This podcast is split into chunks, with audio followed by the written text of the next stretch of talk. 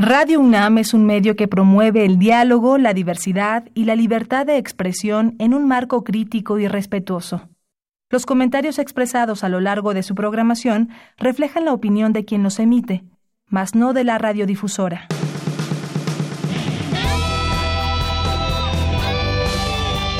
Prisma RU. Relatamos al mundo.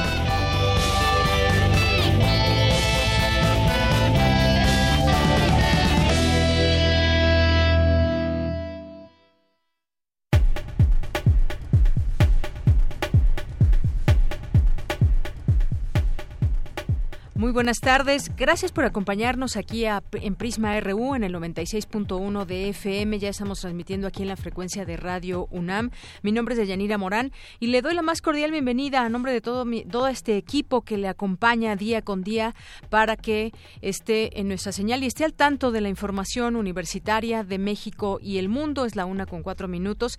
Hoy vamos a hablar de varios temas. Vamos a tener aquí en el estudio a Teresa Baró, que es autora de Inteligencia No Verbal Vamos a tener una plática con ella aquí en el estudio en unos momentos más. Vamos a platicar también con la maestra Julia del Carmen Chávez Carapia, coordinadora del Centro de Estudios de Género de la Escuela eh, Nacional de Trabajo Social y con ella platicaremos sobre un enfoque que le da a la película Roma, que pues bueno, acaba de ganar su director tres premios Oscar en distintas categorías. Vamos a hablar con ella. Vamos a tener también en cultura una invitación al diplomado Poesía, Ciencia y Arte en Expansión, Diálogos entre entre campos de saber. Vamos a tener también en nuestra segunda hora una entrevista con la doctora Jacqueline Pechard, socióloga, doctora en ciencias sociales. Todos queremos que la corrupción termine, que exista más transparencia. Bueno, con ella vamos a platicar de estos temas porque va a dar una ponencia el día de mañana, una conferencia, transparencia, ¿por qué importa? Ese es su tema. Vamos a tener hoy eh, Gaceta UNAM, Cartografía RU con Otto Cázares, vamos a tener todas las actividades de la sala Julián Carrillo, así que no se lo pierdan de una a tres de la tarde desde aquí, relatamos al mundo. Relatamos al mundo. Relatamos al mundo.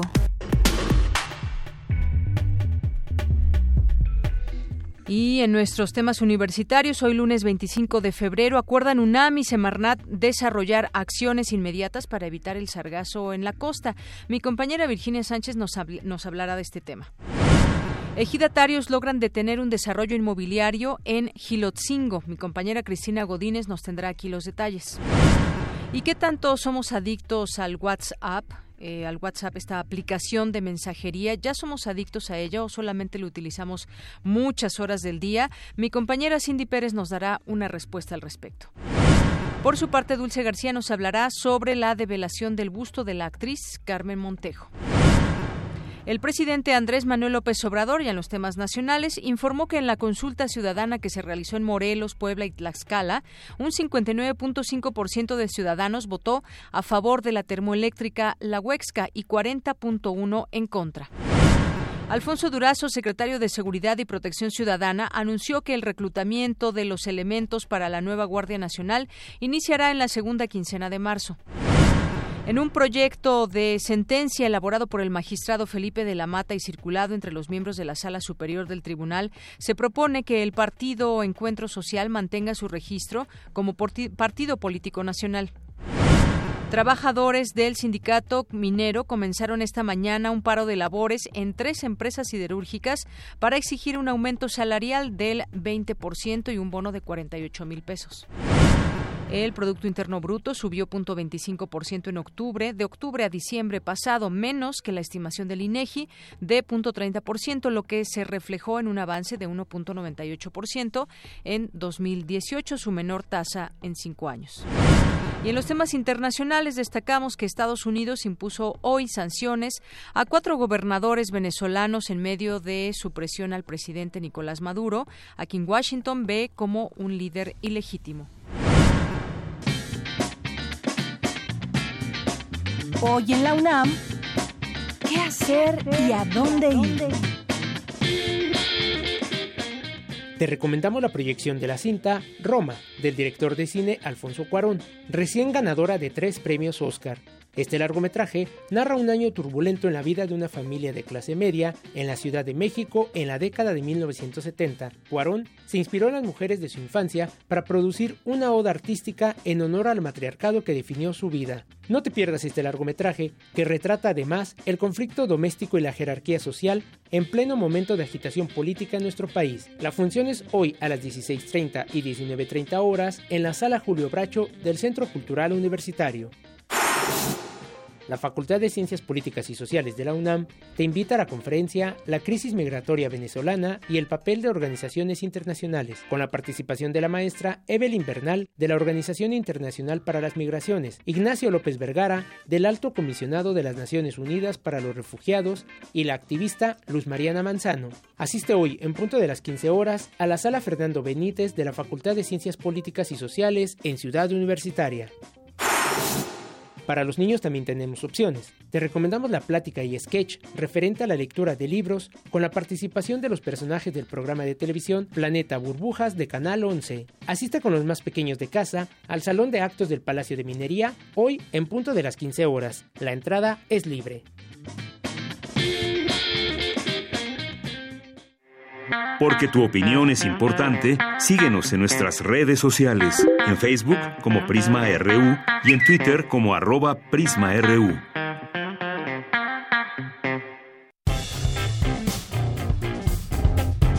Campus RU.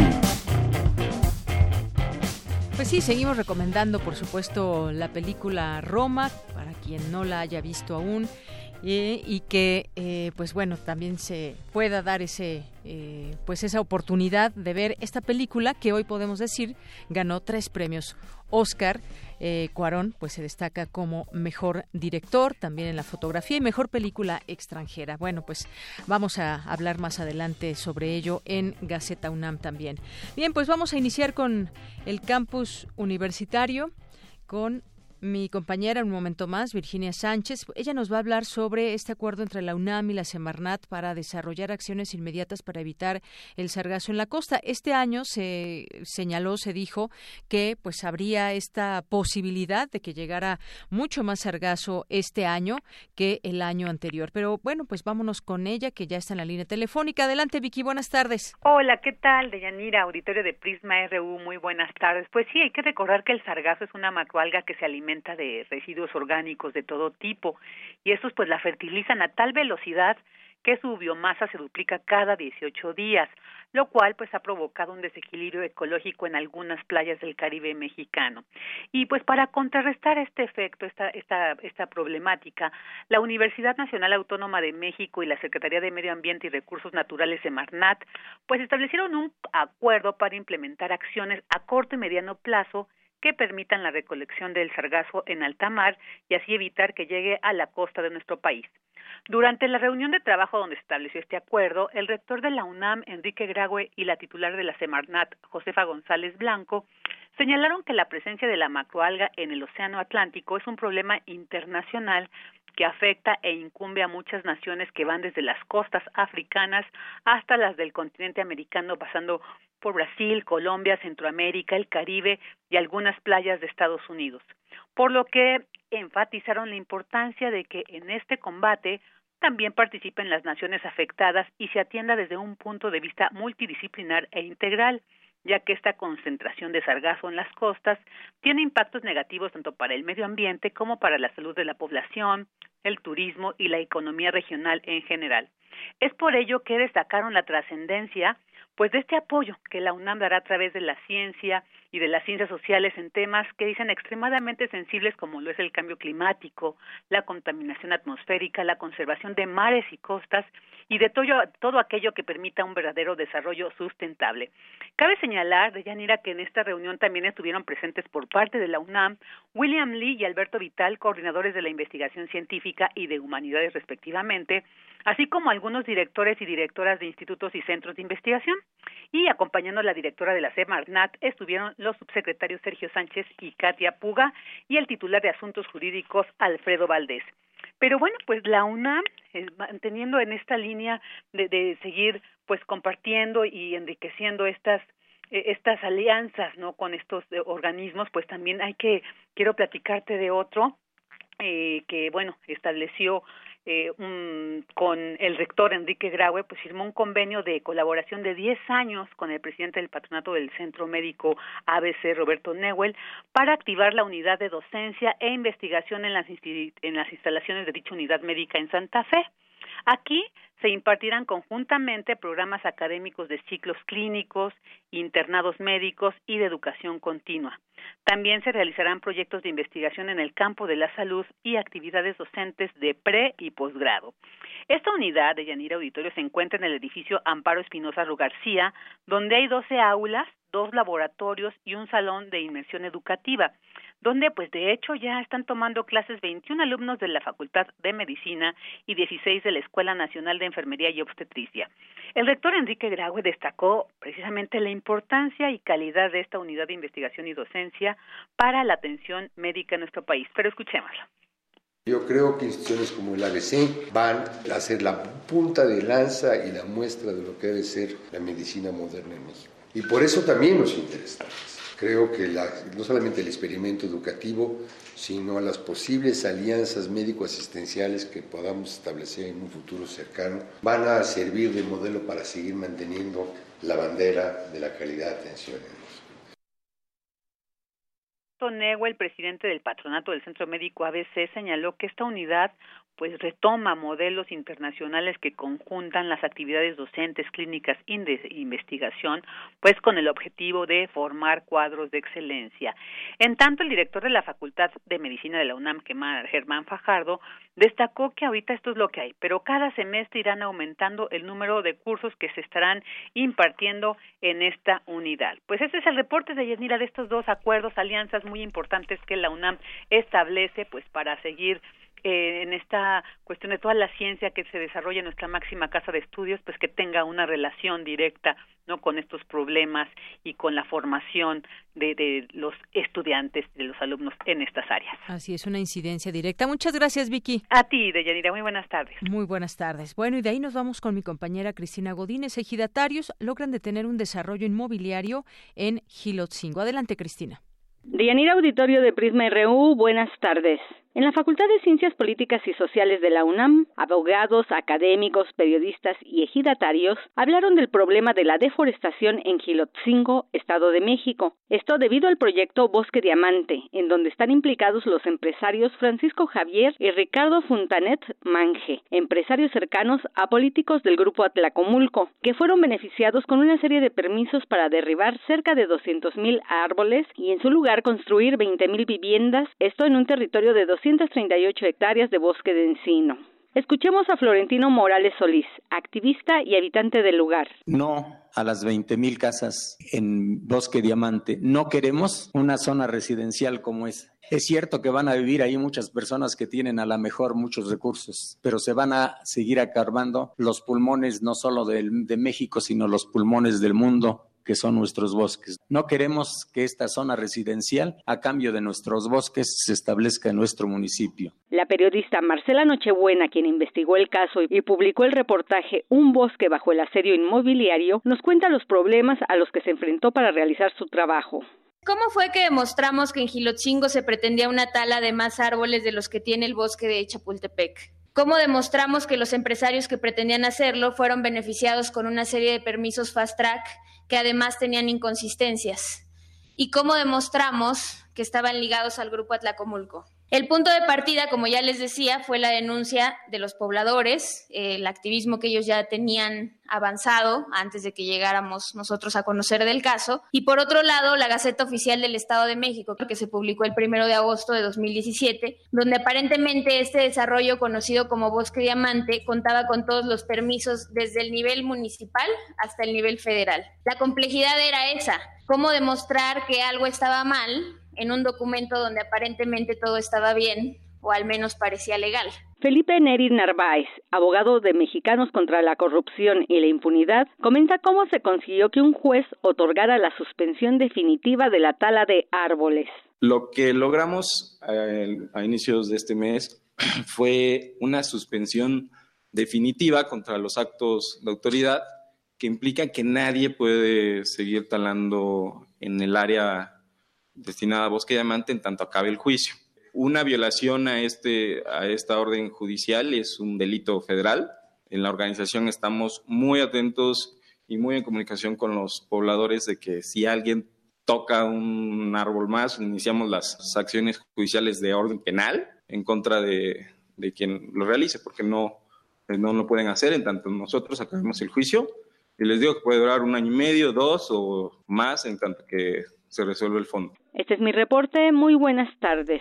Gracias, Cristina. Muy buenas tardes. Ahora vamos con Cindy Pérez Ramírez. ¿Podría causar WhatsApp una adicción? ¿Qué dicen los expertos? ¿Qué, qué se dice desde la universidad? Adelante, Cindy.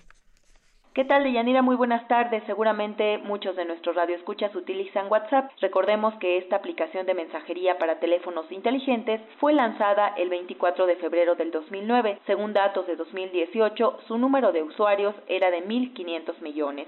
Erika Villavicencio Ayub, coordinadora de Psicología Organizacional de la Facultad de Psicología de la UNAM, afirmó que hay una discusión sobre si su uso intensivo es una adicción. De acuerdo con la académica, hay algunos indicadores para saber si somos o no adictos, el tiempo excesivo dedicado a esta aplicación, mentir sobre cuánto se usa e incluso presentar alucinaciones o vibración fantasma, es decir, creer que se reciben notificaciones cuando no es así. Además, descuidar las horas de sueño, el cuidado personal, no alimentar alimentarse bien, perder relaciones interpersonales y mantener esta conducta a pesar de las consecuencias negativas. Conforme la dependencia avanza, el individuo se aísla, baja su rendimiento escolar o en el empleo, recibe quejas de gente cercana por conectarse constantemente, entra en ataque de ansiedad cuando no tiene acceso o la batería está por agotarse y aunque intenta limitar su uso, no lo consigue. Escuchemos a la investigadora Villavicencio Ayub es un tipo de adicción nuevo porque eh, está teniendo los mismos efectos tanto en el comportamiento, sí es un trastorno compulsivo que trae esas características como las adicciones a sustancias, por ejemplo, y también en los efectos en el cerebro. Por ejemplo, se ha visto con evidencia empírica que el uso de este tipo de, de aplicaciones tiene el efecto como los opiáceos en el cerebro y por ende van produciendo esa satisfacción o esa sensación placentera que, por ejemplo, alguien que consume una sustancia, ¿no? una droga.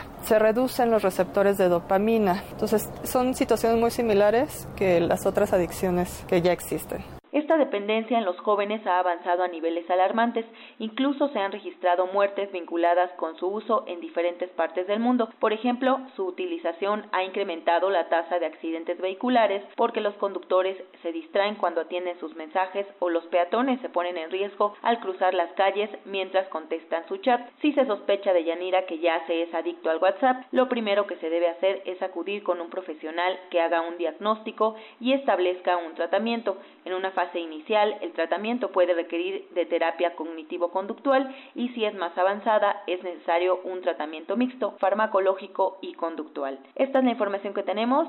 Muy buenas tardes. Queremos escuchar tu voz. Nuestro teléfono en cabina es 55 36 43 39.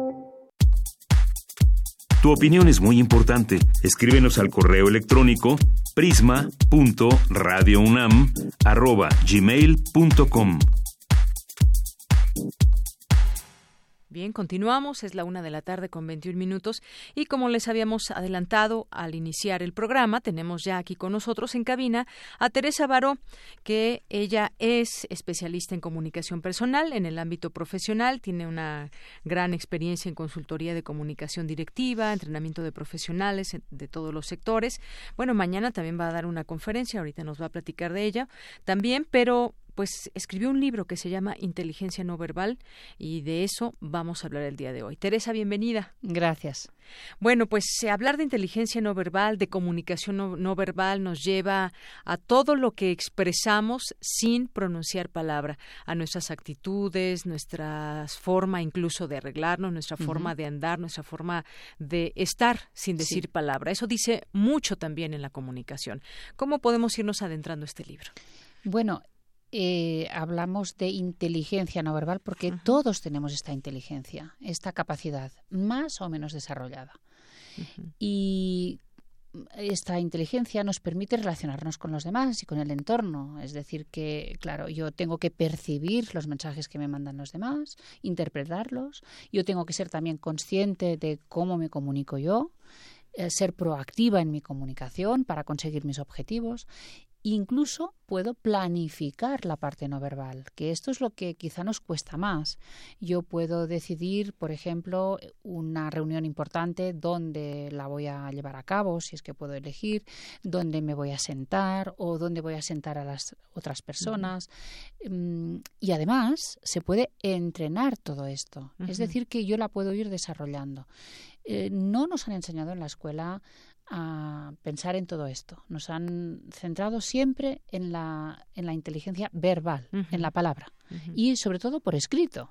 Así es. O sea que podemos desarrollarla mucho más, esta inteligencia no verbal. Así es, es que desde, niño desde niños vamos eh, aprendiendo todo este tema de la comunicación en la escuela, por ahí más adelante en el libro se habla también de, de todo lo que, lo que el profesor deja ver de simplemente tener una actitud frente al grupo, por ejemplo, ¿no?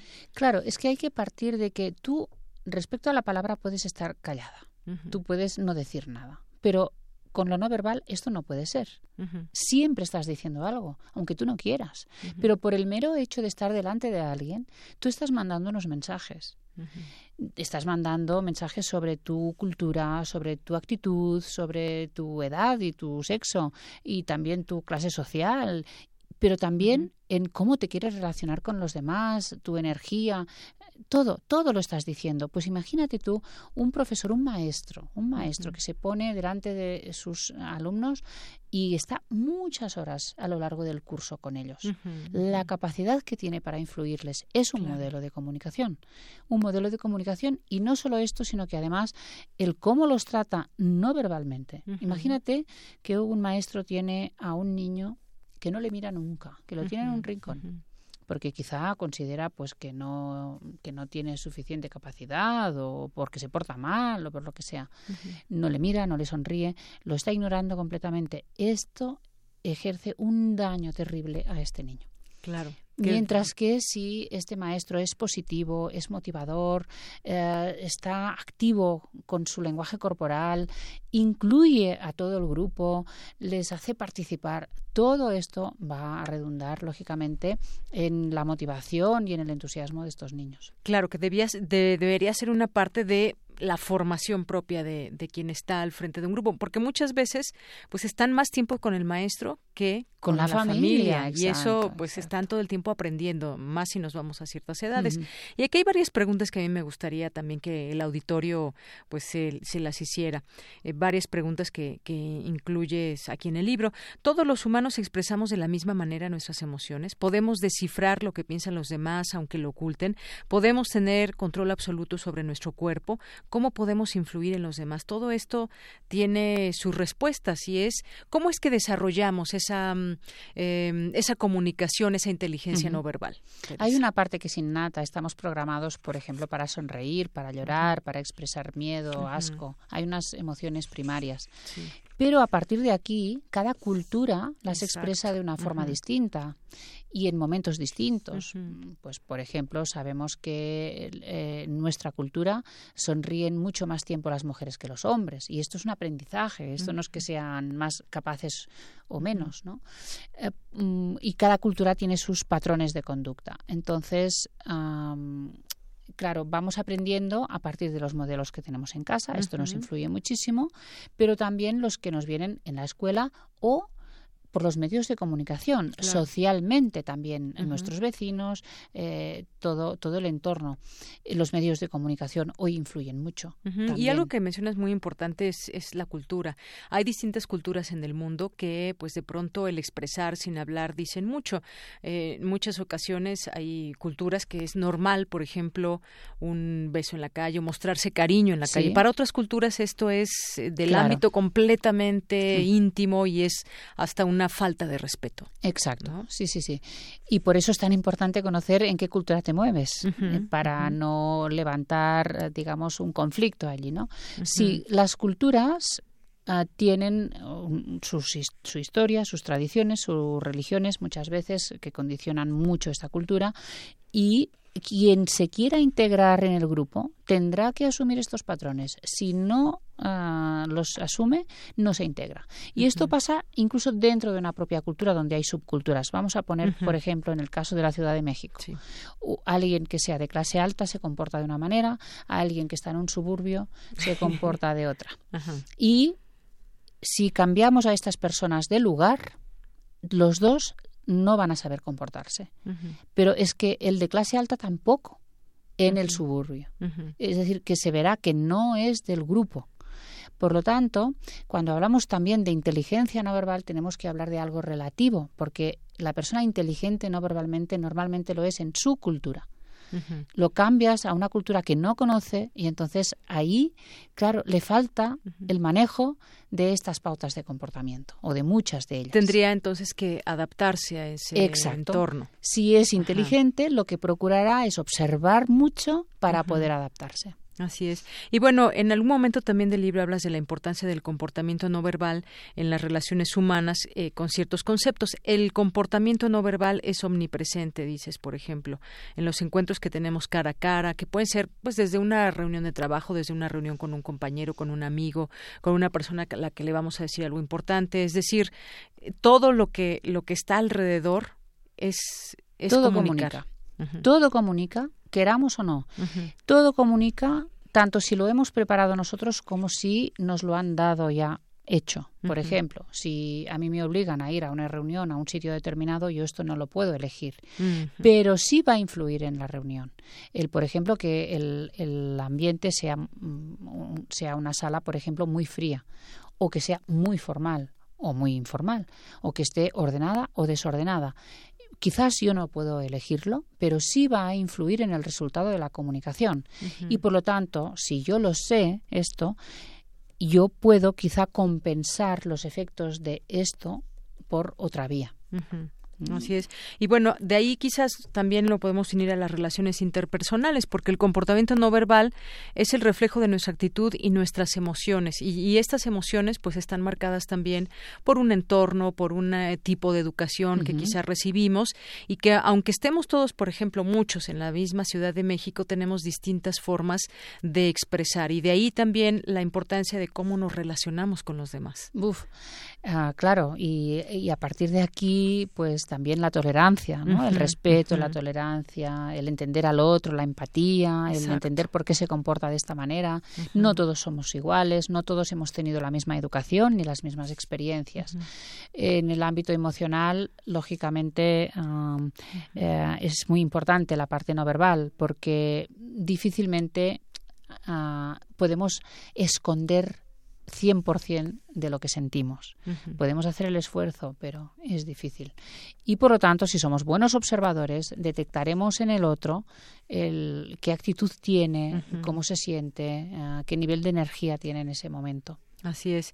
Y bueno, pues obviamente estas relaciones que nos llevan también a tener esa empatía o no, debemos estar situados eh, desde un punto donde sabemos que el otro tiene otra forma de actuar y a veces pues eh, también surge esa parte muchas veces de la intolerancia, porque somos intolerantes al otro que piensa diferente como yo, que se expresa diferente y entonces bueno, parte de toda esta comunicación e inteligencia no verbal es pues también tratar primero de un auto un autoconocimiento. Y después pues tener esta pues serie de relaciones positivas por llamarlas de alguna manera no sí para mí esta pregunta que me estás haciendo es la clave de todo mi trabajo. Y es yo puedo ir describiendo a base de libros y vídeos el comportamiento de la gente y algunos estarán muy interesados en descifrar si el otro le está mintiendo o no pero para mí este no es el objetivo principal de mi trabajo. Para mí es precisamente entender que eh, si somos más hábiles en la comunicación y especialmente en la no verbal, podemos entender mucho más a los demás. Podemos actuar de una forma que sea mucho más respetuosa, integradora, ah, mucho más empática y además te diría, para la igualdad. Hombres y mujeres, por ejemplo, nos comunicamos de forma distinta. Pues yo tengo que entender cómo se comunican los hombres y ellos tendrían que entender cómo nos comunicamos las mujeres. Nos falta mucha educación en este sentido y esta educación nos permitiría ser mucho más abiertos, mucho más tolerantes. Estamos en una sociedad cada vez más plural más, más eh, también más global, es decir, que todos viajamos mucho más y nos mezclamos más. Y con nuevas tendencias y nuevas posibilidades. Ah, hoy en día hay mucha más libertad en nuestra sociedad y, y, hay que, que trabajar en este sentido para que todo el mundo se sienta incluido. Claro, porque muchas veces catalogamos, esta persona es de tal forma, de tal tipo, catalogamos, tendemos a hacer eso. Bueno, incluso, y, bueno, debemos también un poco detenernos a pensar qué puede haber detrás de eso, porque no, no tiene que pensar forzosamente como, como debería ser según mi patrona pensar, mi cultura, ¿no? Mira, hay un ejemplo clarísimo y además que donde yo trabajo mucho, es un tema que yo trabajo mucho, que es el del comportamiento femenino tradicional, ¿no? Las mujeres ah, hemos sido educadas no verbalmente para ser discretas, formales, buenas, eh, ocupar poco espacio, eh, no gritar, no enfadarnos, sonreír siempre, ser tiernas, dulces y sensuales en el momento en que toca ser sensual para seducir a alguien. Y esta es la educación tradicional, pero hoy tenemos otros patrones y necesitamos también actuar de forma no verbal para ser líderes, para, para hacer deporte, para ser visibles, para asumir responsabilidades que hasta, que hasta ahora solo tenían los hombres. Aquí hay mucho que trabajar. Las mujeres ah, podemos llegar muy lejos, pero a veces nos sentimos limitadas precisamente por estos patrones que nos han inculcado. Hay una comparación que haces, por ejemplo, entre Michelle Obama y Melania Trump en el sentido de cómo dan, por ejemplo, un discurso cuando están en público. Michelle Obama acompaña las palabras con movimientos de cabeza y con gestos con las manos. Melania Trump, rigidez en todo su cuerpo, solo mueve ligeramente la cabeza de un lado o a otro. En el caso de Michelle Obama, refuerza el mensaje con una entonación coherente y enfática. En el caso de Melania Trump no hay gesticulación con las manos. Y bueno, pues ahí comparativos de pronto desde donde está cada una de ellas, que son ámbitos, pues quizás, aunque las dos han sido las esposas del, de un presidente de Estados Unidos, pues lo que, lo que está detrás de ellas es, son cosas muy diferentes. Totalmente, son modelos de mujer diferentes. De, de Michelle Obama pensamos que es una gran profesional, una mujer muy segura de sí misma, muy preparada, una líder y en cambio, cuando hablamos de Melania, estamos hablando de una modelo que transmite un tipo de feminidad, pero es solo un tipo, porque puede haber muchos modelos de feminidad. Así es. Y bueno, pues eh, a mí me pareció también muy importante esta parte donde hablas y que ya lo comentábamos un poco, lo que sucede en la escuela, la educación en la escuela.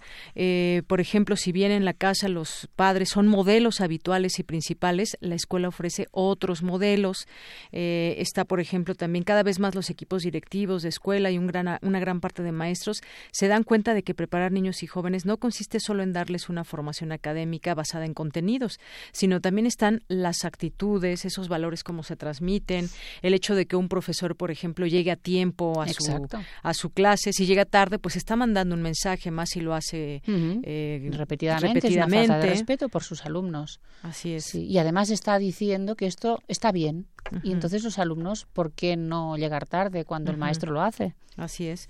Bueno, pues esto es parte solamente de lo que podemos encontrar en este libro, que lo recomendamos ampliamente. Mañana vas a dar una conferencia. Sí, voy a estar precisamente hablando bastante de este tema de la inteligencia no verbal en relación también al género, es decir, cómo lo vivimos hombres y mujeres de forma distinta.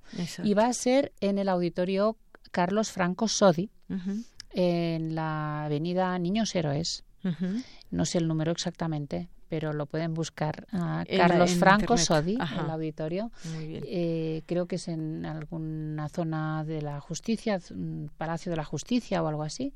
A las 5 de la tarde, entrada libre, gratuita. Muy bien. Bueno, pues ahí están invitados. Nos falta hablar de muchas cosas, nos faltó hablar, pero por ejemplo la comunicación no verbal en las redes también, que mm. estamos todo el tiempo sin pronunciar palabra, pero estamos escribiendo, mandando emojis, que también pretendemos que a través, a través de eso comunicamos más de lo que, de lo que pensamos. Pues Teresa Baró, muchas gracias por estar aquí en Prisma RU de Radio UNAM y pues recomendamos tu libro Inteligencia no verbal. Muchas gracias. Gracias por estar aquí. Buenas tardes. Relatamos al mundo. Relatamos al mundo. Queremos escuchar tu voz. Nuestro teléfono en cabina es 55 36 43 39. Porque tu opinión es importante, síguenos en nuestras redes sociales, en Facebook como Prisma RU y en Twitter como arroba PrismaRU. Bien, continuamos. Es la una de la tarde con 37 minutos. Ya tengo la línea telefónica y la saludamos con mucho gusto a la maestra Julia del Carmen Chávez Carapia. Ella es coordinadora del Centro de Estudios de Género de la Escuela Nacional de Trabajo Social. ¿Qué tal, maestra? ¿Cómo está? Muy buenas tardes. Muy buenas tardes. Muy bien, gracias. Qué bueno. Pues ahora que tenemos esta noticia de todo lo que lo que ganó Roma, además de los premios Oscar, otros premios que había recibido antes. y pues mucha gente que vio la película hace sus propias opiniones, sus propios análisis, pero pues vamos a tomar en cuenta entre las distintas ópticas de las cuales se puede ver la, la película, que por una parte, pues estos ángulos diferentes, uno tiene que ver, por ejemplo, con eh, pues el México de la represión de los grupos paramilitares como operaban en nuestro país. Para otros pues el tema también que tiene que ver cuando se habla de un padre ausente que representa un vacío en fin. También en el caso de, de la mujer es la pérdida no solo de la pareja sentimental sino aquella pierde además el calificativo de respetable dentro de la sociedad. Y bueno pues la mujer también como eje fundamental que es lo que queremos platicar con usted pues cómo desde qué perspectiva qué se puede ver también esta, esta película, maestra? Eh, bueno, yo considero que esta película tiene muchos elementos importantes, muchas aristas para su análisis, pero sí considero que plantea algo que se podría considerar como parte de la violencia de género en el ámbito macro micro y es la situación de la mujer o mejor dicho de las mujeres que conviven ahí en esa familia porque hay tres mujeres, eh, dos como que están más oscuras, que es una la abuela, otra la madre y otra la trabajadora doméstica. En este caso se centra más alrededor de la trabajadora doméstica, pero están esas otras dos eh, mujeres. Entonces en ellas cae todo el trabajo de la casa, de la educación de los hijos, de la reproducción de esta fuerza de trabajo que hoy se llama. Y la figura masculina está muy ausente, prácticamente no se ve de una manera importante en esas relaciones. Desde mi punto de vista, esto le da un, una mirada a esa película que desde el género, desde el género y desde la perspectiva de las mujeres, se está viendo esos roles tradicionales que históricamente se han presentado. El papel de la abuela, que ayuda a la, a la madre, el papel, papel de la trabajadora doméstica que ayuda a que todo este proceso de reproducción se dé. Y eso es muy importante porque no solamente ayuda al proceso de reproducción de la comida, del lavado de ropa, del planchado, sino también del cuidado, que es otro elemento que hoy en día está muy en discusión y en análisis. El cuidado de los hijos. Aquí no se ve el cuidado de una persona adulta mayor, pero se desprende que también se haría y que esto en este caso lo hace una trabajadora doméstica. Una trabajadora doméstica que, bueno, en esta familia no se le ve muy violentada ni muy agredida, sin embargo, las circunstancias sí llevan a que esté violentada porque cuál es su forma de vida de ella, de la trabajadora doméstica está al servicio de la familia, trabaja para ellos, los quiere, se relaciona con ellos, pero la vida de ella, la propia, como que se pierde, como que su vida gira alrededor de la familia, pero ella, ¿quién es ella? Cuando tiene oportunidades de salir, o en las oportunidades que tiene de salir, pues es violentada, eh, lleva un proceso de embarazo y bueno, es violentado también, lo pierde esa esperanza de un hijo pierde, se pierde y pues se ve su rol todo girando alrededor de la familia, que sí la quiere, que los niños la identifican, la aprecian, pero bueno, es la vida alrededor de la familia, ¿no? Y estas situaciones creo que nos dan mucho de qué, eh, en qué profundizar, mucho de, de qué hablar al ver tres roles de mujeres en donde su vida gira alrededor de esa familia, sea su familia o no sea, cómo esa relación con los niños entre ellas mismas va teniendo una eh, certeza, una certidumbre, pero también una fortaleza para ellas mismas. Y en este sentido me gustaría plantear cómo tenemos que vernos como mujeres en una situación de solidaridad, en una situación de empoderamiento, en una situación de visibilizarnos nosotras mismas, pues como partícipes de diferentes procesos, no como enemigas, no como subordinadas. Y creo que también esta película nos da un poco de este planteamiento para ver, tener otras miradas de nosotras mismas.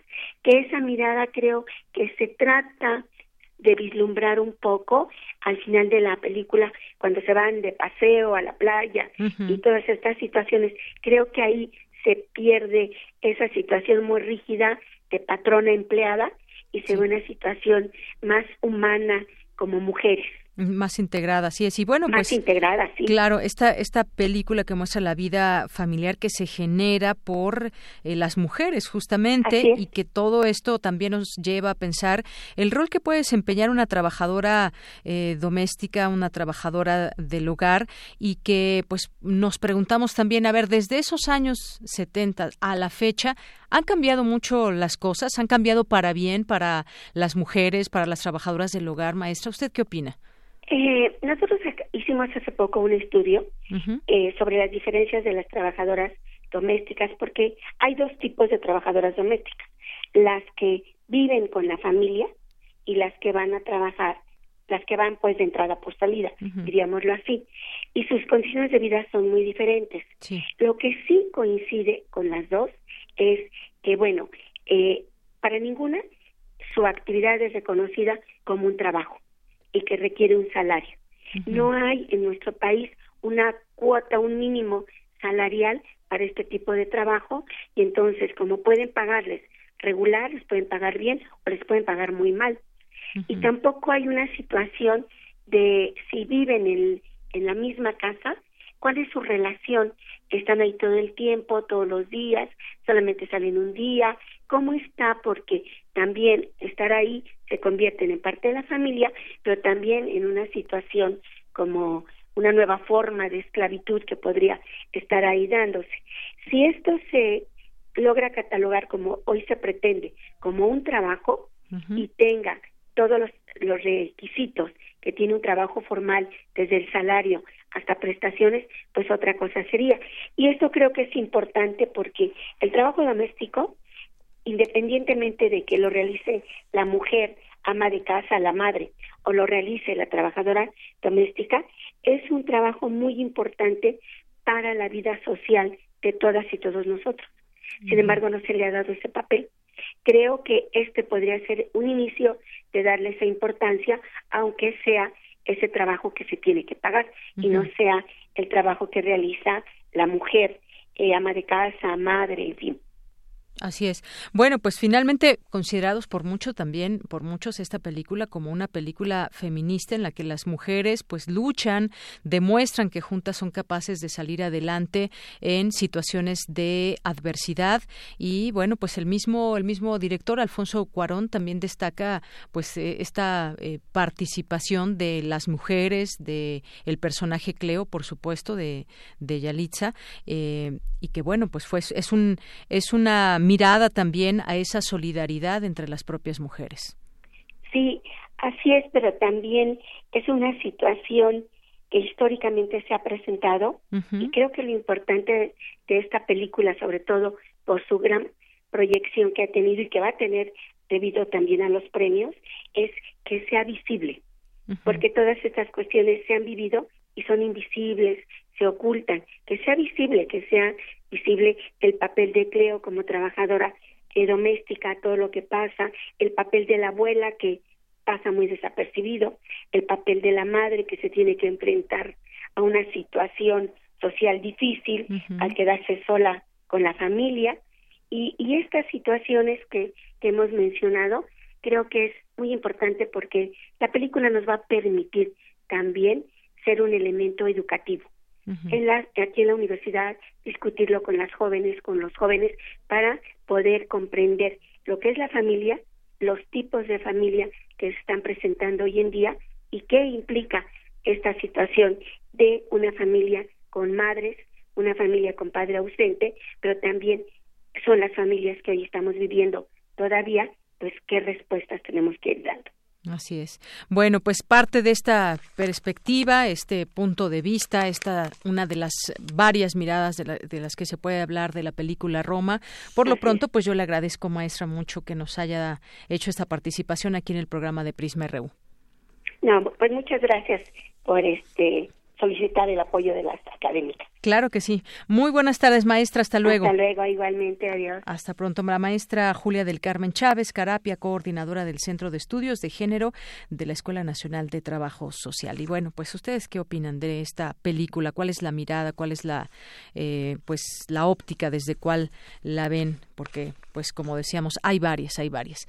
Bueno, antes, antes de continuar con eh, la información de cultura, hoy, pues, se dieron a conocer los, los resultados de esta consulta del fin de semana sobre la termoeléctrica en Huexca, Morelos, y pues el resultado es que sí va, informó el presidente Andrés Manuel López Obrador por la mañana en su conferencia matutina, detalló que en la consulta pública participaron 55.715 ciudadanos, de los cuales 59.5% votó por el sí y el 40.1% por el no, que fue pues una un voto alto del no. El presidente expresó que se trata de una obra de 25 mil millones de pesos que no podía dejar que se convirtiera en chatarra. Eh, también, pues en los pueblos del nororiente morelense no se instalaron siete casillas para la consulta sobre la puesta en operación de la termoeléctrica de Huexca, luego de que el sábado, cuando dio inicio este ejercicio ciudadano, miembros del Frente de Pueblos de Defensa del Agua y de la Tierra llamaron al boicot del mismo, quemaron las urnas y boletas e impidieron la operación de otras ocho casillas en seis municipios. Con esto, las comunidades que se sienten afectadas por el gasoducto, el acueducto y la termoeléctrica construidos como parte del Plan Integral Morelos prácticamente no participaron en esta consulta. Bueno, esto entre otros temas que iremos destacando, pero pues ahí está este resultado de esta eh, de esta pues encuesta que se hizo, de esta consulta más bien, y en donde pues la termoeléctrica sí va. Y aquí estaremos muy atentos, sobre todo en el aspecto donde organismos internacionales como la ONU están participando en esta vigilancia o en esta eh, análisis para que pues no afecte el medio ambiente, pero ojalá que tengamos oportunidad de platicar con alguno de ellos, porque también sabemos que hay un pues un frente de los pobladores y también distintos académicos han dado su postura en torno al no y sus razones en torno al no a esta termoeléctrica. Tu opinión es muy importante. Escríbenos al correo electrónico prisma.radiounam@gmail.com. Prisma RU. Relatamos al mundo.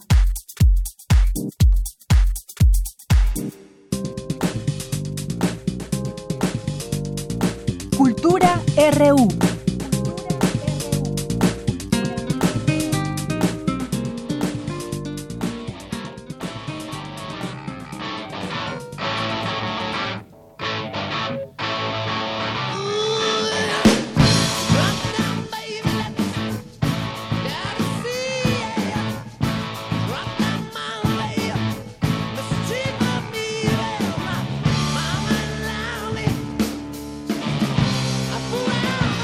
Bien, pues ya estamos en la sección de cultura. ¿Qué tal, Tamara Quiroz? Buenas tardes. Muy buenas tardes, Deyanira. Es un gusto iniciar la semana con ustedes que nos escuchan a través de Radio UNAM. Lunes 25 de febrero, un día como hoy, pero hace 44 años, la banda británica Led Zeppelin lanzó Physical Graffiti, su primer disco editado bajo su propio sello.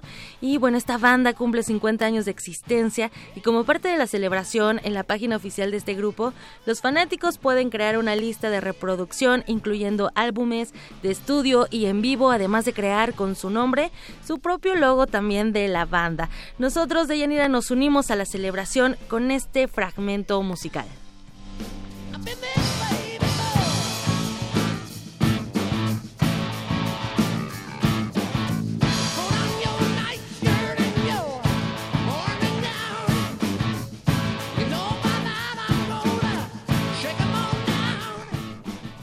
Bueno, cuéntenos desde dónde nos están escuchando. Recuerden que estamos en redes sociales como arroba Prisma RU y también en el teléfono 55 36 43 39. Entrando con la información de hoy, es momento de abrir espacio a la poesía y para ello recibimos con mucho gusto a Rocío Cerón. Ella es poeta, ensayista y editora. Rocío Cerón, gracias por tomar la llamada y bienvenida a este espacio. ¿Cómo estás? Hola Tamara, buenas tardes. Muy bien. Muchas gracias por esta invitación. Ay, qué bueno. de varias cosas de poesía. Exactamente, Rocío. Oye, vamos a entrar, eh, bueno, vamos a hablar de dos temas importantes. El primero es el Festival Enclave, que llega a su novena edición. Cada año cambia los puntos de búsqueda y reflexión, y bueno, esta vez se abordarán las poéticas anómalas. Platícanos qué han preparado para este Enclave 2019. Pues mira, en este enclave nos interesaba justamente esos espacios anómalos de fricción entre la poesía y otros lenguajes, y tenemos el gusto de traer a varios artistas que vienen de otros países. Va a estar Gregorio Fonten de Chile, que es un poeta, pero también es, es músico y hace, trabaja mucho con improvisación, con músicos y este y con y con otros poetas. También viene Ricardo de Armas, él es artista sonoro y ha trabajado también con poesía y con mucho con voz. Y está también, por ejemplo, artistas que vienen de Guadalajara como como Yair López o Mónica Leiva, y Arcadio Leos, que viene de Monterrey, que hace trabajos con, con Banshee, esta, esta cosa de pietaje de, de cine, pero como que se, que se usa con poesía y con música. Entonces, bueno, está súper interesante. Excelente. Oye, también, bueno, todo esto inicia el jueves 28 y algo que también le quiero contar al auditorio es que parte de este festival en clave, bueno, siempre se ha eh, diferenciado, por así decirlo, de algunos otros festivales, porque además de los poemas, también están las mesas de discusión, de reflexión, pero además incluyen otras artes, ¿no? En este caso, la música o también el performance o el multimedia. Sí, mira, en el caso de la habitación del ruido, tenemos muchísimas actividades. Vamos a empezar el jueves con la habitación del ruido, que es un ciclo que se hace en la Universidad del Claustro de Sor Juana, que ya lleva muchos años. Entonces ahí va a estar eh, Gregorio Fonten, Ricardo de Armas, Abraham Sabela, estará también Luz María Sánchez, una artista sonora increíble. Y la idea de empezar con esta noche de experimentación sonora es un poco también para que la gente vea cómo es que el lenguaje está también en piezas de, como parte fundamental de artistas y también tendremos a las, en la noche un poco más tarde a las seis a las nueve en el Talismán de Motolinía una noche de live cinema o sea cine en tiempo real con poesía improvisaciones sonoras y experimentación también con arte sonoro Ok, suena bastante interesante. Va sobre todo esto. Y también van a tener un espacio en la Feria Internacional del Libro del Palacio de Minería. Exacto. Bueno, quiero aclarar algo que la feria del Palacio de Minería es la gran eh, auspiciadora y el gran centro neurálgico de toda esta posibilidad que es clave desde hace nueve años. Y yo quiero celebrar eso porque, porque finalmente la feria ha entendido el espacio de experimentación de la poesía con otras artes y nos ha apoyado desde hace nueve años. Y este año, que llegamos a la novena edición, pues traemos todo este cartel para justamente que la gente que se acerque a nuestras mesas em, de reflexión sobre el sonido, sobre la, la, performance poético, sobre la imagen poética también y sobre la transdisciplina, partiendo desde el lenguaje, puedan acercarse a las mesas y también a las lecturas que tendremos en la Feria de Minería. Excelente. Todo empieza este 28 de febrero. Las actividades ya están a unos cuantos días desde las clínicas de imaginación. Eh, todo empieza también en el Centro Cultural España, ¿verdad? A las 11 de la mañana. Sí, las clínicas de imaginación poética, que es súper interesante, son clínicas que ofrecen los artistas y poetas que vienen y después se abre un espacio donde los, los participantes hablan de sus propios proyectos y sus procesos y los poetas los ayudan de alguna manera a poder este, establecer como distintas formas de proceso y de creación de, obras, ¿no? De tanto poéticas como transdisciplinares. Ya están cerradas, se cerraron la semana pasada, son muy exitosas, tenemos 60 inscritos y en las otras actividades, por eso les recomiendo que vayan a las mesas eh, redondas. Tendremos a Cintia García Leiva, Susana González Actories, que son eh, artistas e investigadores que están viendo la poesía justo desde estas otras áreas, ¿no? Desde la poesía sonora, desde la poesía experimental, porque la poesía no solamente vive en los libros, pero está también en los libros. Y sobre todo eh, ese rompimiento de las de las barreras, eh, que también es muy importante, Rocío. No hay nada como conversar con los creadores, con aquellos que están en diferentes países, los, con sus proyectos, para que nosotros también aprendamos de ellos y que incluso la retroalimentación es mutua. Exactamente, y le recomiendo muchísimo también la posibilidad de, escucharlos en el cierre, en la clausura de, todas nuestras actividades, será el sábado 2 de marzo, en el Centro Cultural de España, en el Espacio X, a las 7 de la noche. Están todos, todos los artistas que vienen, todos van a estar esa noche. Está también, porque nos interesa la ciencia, Independencia Biolab, que es un proyecto de ciencia y arte. Entonces, eh, ellos van a estar también el, este sábado y también el jueves en la habitación del, no, perdón, no, en la habitación del ruido, en las noches de experimentación en el talismán de Motolinier. Las noches en clave, las famosas noches en clave. Sí. Oye, Rocío Cerón, también estás coordinando el diplomado Poesía, Ciencia y Arte en expansión, eh, diálogos entre campos de saber, una mancuerna con la cátedra extraordinaria José Emilio Pacheco de la UNAM. Mira, eso es bien interesante porque creo que una, una cuestión puntera es abrirle el espacio a este tipo de campos del conocimiento donde van difuminando todas sus fronteras, ¿no? Donde de pronto puedes encontrar a alguien como Jesús Ramírez Bermúdez dando una conferencia, ¿no? Sobre sobre poesías, sobre ciencias eh, neurales, ¿no? Y de pronto tener también a alguien que puede hablarnos sobre la idea de la escucha, sobre la relación con lo áurico y la imagen, que, va a ser eh, a Susana González Actores, o alguien hablarnos sobre la materialidad, ¿no? Que, por ejemplo, es nuestra, una artista invitada que se llama Magari Lara o Verónica Gerber, que también va a estar en, esta, en este módulo. El diplomado es su segunda edición. El año pasado duró siete meses. Este, este año lo vamos a hacer de seis y la idea de los módulos es investigar las relaciones y las, las estructuras permeables que hay entre poesía, ciencia y arte. Excelente. Tenemos verdaderamente un lujo de cartel de los maestros, está Ana Clavel, Lorena Wolfe, Rodrigo Castillo, está, como te había comentado, Mariana Arteaga y Alejandro Hernández Galvez en el módulo de arquitectura, eh, las relaciones entre espacio, tiempo, texto y cuerpo.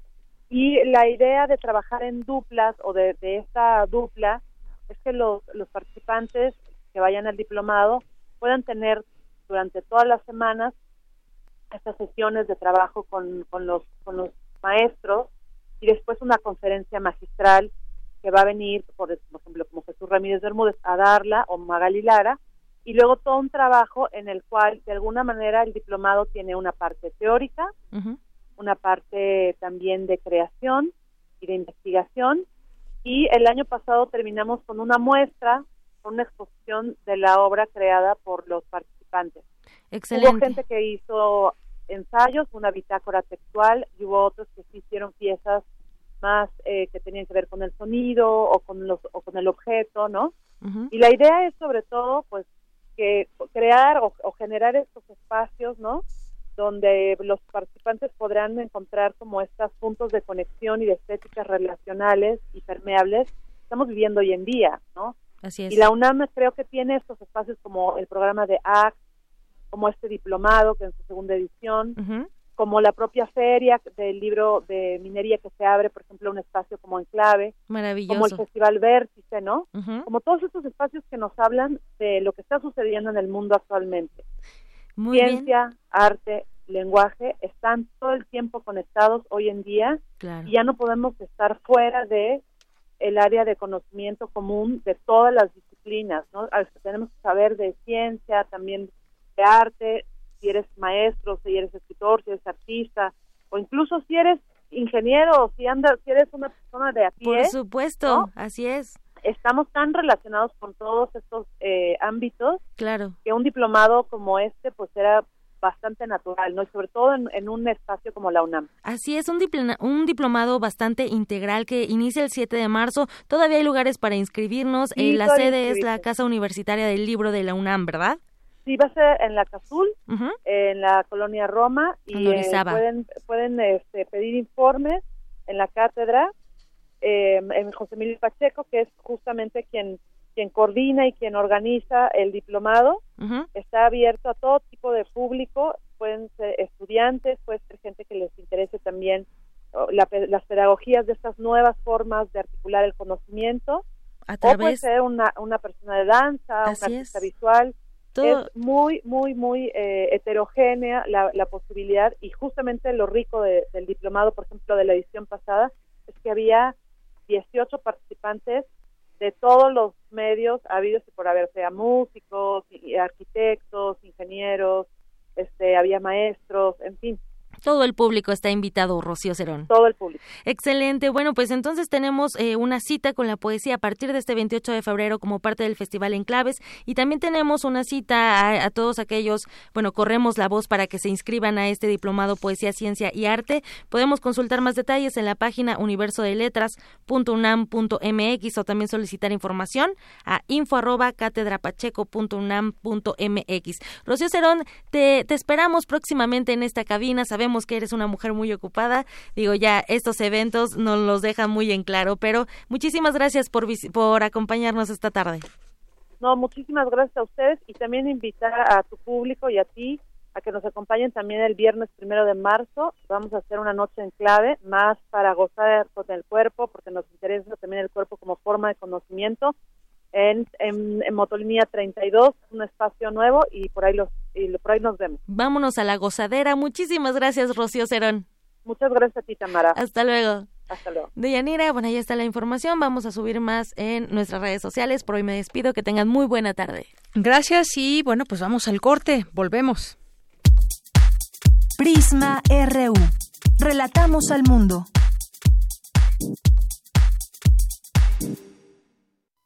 Lenguajes textuales sin fronteras, performance y neurociencia se encuentran gracias a la palabra que es arte, sonido y textura, conocimiento y creación. La Cátedra Extraordinaria José Emilio Pacheco, de Fomento a la Lectura, te invita al diplomado. Poesía, ciencia y arte en expansión. Diálogo entre campos del saber análisis pedagógicos para diversas áreas del conocimiento que utilizan el lenguaje como punto de partida, coordinado por Rocío Cerón. Del 7 de marzo al 14 de noviembre, en seis módulos de 20 horas cada uno, sesiones, jueves de las 16 a las 20 horas en la Casa Universitaria del Libro, Cazul. Más información en www.catedrapacheco.unam.mx. Expande tu mente y encuentra tu voz en donde las disciplinas convergen. ¿Por qué tan pensativo? ¿Te imaginas poder regresar el tiempo? ¿Qué harías? No sé, pero tú hubieras ido por tu INE a tiempo. La tramitaste desde el 2017. Ay, no he ido a recogerla. Tienes hasta el 28 de febrero. Si no, por ley será destruida y tendrás que tramitarla de nuevo. ¡Hoy mismo voy por mi INE! Si solicitaste tu INE desde el 2017 y no has ido por ella, recógela en el módulo donde la tramitaste. Infórmate en INE.mx o en INETEL al 01800 433 2000. Porque mi país me importa, me identifico con la democracia. INE. No arriesgues la vida de tus hijos. Protégelos contra la polio. Si tienen entre 6 meses y 5 años de edad, prepara su cartilla y llévalos a tu unidad de salud o al puesto de vacunación más cercano. Las vacunas son gratuitas y seguras. Si les falta alguna, es momento de que se la pongan. Del 23 de febrero al 1 de marzo, primera Semana Nacional de Salud. Por el bienestar de tu familia y de México, vacúnalos. Secretaría de Salud. Gobierno de México. Este programa es público ajeno a cualquier partido político. Queda prohibido su uso para fines distintos a los establecidos en el programa. Un libro es más que un objeto. Para Santi es una alfombra voladora. Para Lily es un paraguas contra la lluvia de moco. Mm, dice Benja que su cuento favorito le curó la tristeza. Y en palabras de Zoe, un libro la salvó de los zombies. Leer hace que inventemos cosas divertidas. Leer nos hace sonreír. Aprende a imaginar con nosotros. No te pierdas Hocus Pocus. En vivo, desde la Feria Internacional del Libro del Palacio de Minería. Sábado 2 de marzo, en punto de las 10 de la mañana. Demos un paseo por la ciudad de los libros. Radio UNAM. Experiencia sonora.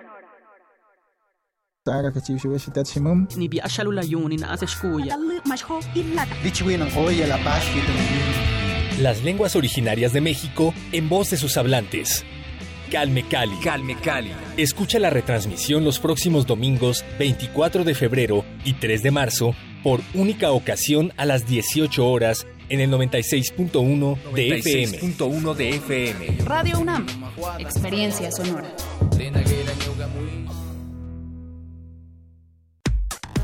Relatamos al mundo. Relatamos al mundo.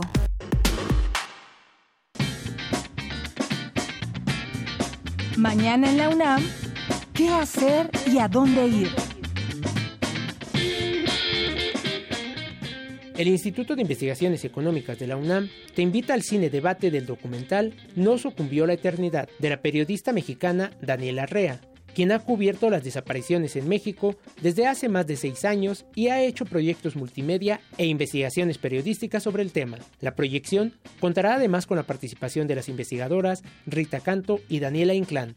Asiste mañana 26 de febrero en punto de las 10 horas al auditorio Ricardo Torres Gaitán del Instituto de Investigaciones Económicas en Ciudad Universitaria. La Facultad de Química y el Instituto Nacional de Medicina Genómica te invitan al coloquio Obesidad y Metabolismo, Genómica, Dieta y Microbiota Intestinal, que se llevará a cabo los días 26 y 27 de febrero de 9 a 14 horas en los auditorios A y B de la Facultad de Química. Consulta el programa completo en www.química.unam.mx. El Centro de Enseñanza para Extranjeros organiza los foros Injusticia, Pobreza y Desigualdad, con la ponencia del doctor Sergio Vallegos. Asiste mañana en punto de las 12.15 horas al Auditorio José Vasconcelos del Centro de Enseñanza para Extranjeros, ubicado en Avenida Universidad número 3002 en Ciudad Universitaria.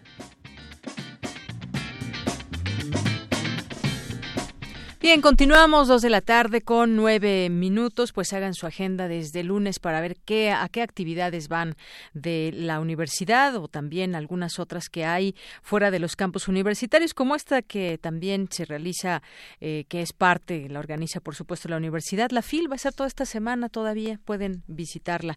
Bien, pues mandamos rápidamente saludos a María de la Luz, aquí en redes sociales, que nos escribe en Twitter, a Magdalena González, a El Sarco y Quetecuani, que le gustó la música, eh, a Magdalena González que nos dice, bueno, aquí nos viene platicando un poco sobre pues los temas que vamos tocando, eh, la óptica que platicábamos sobre la película de Roma.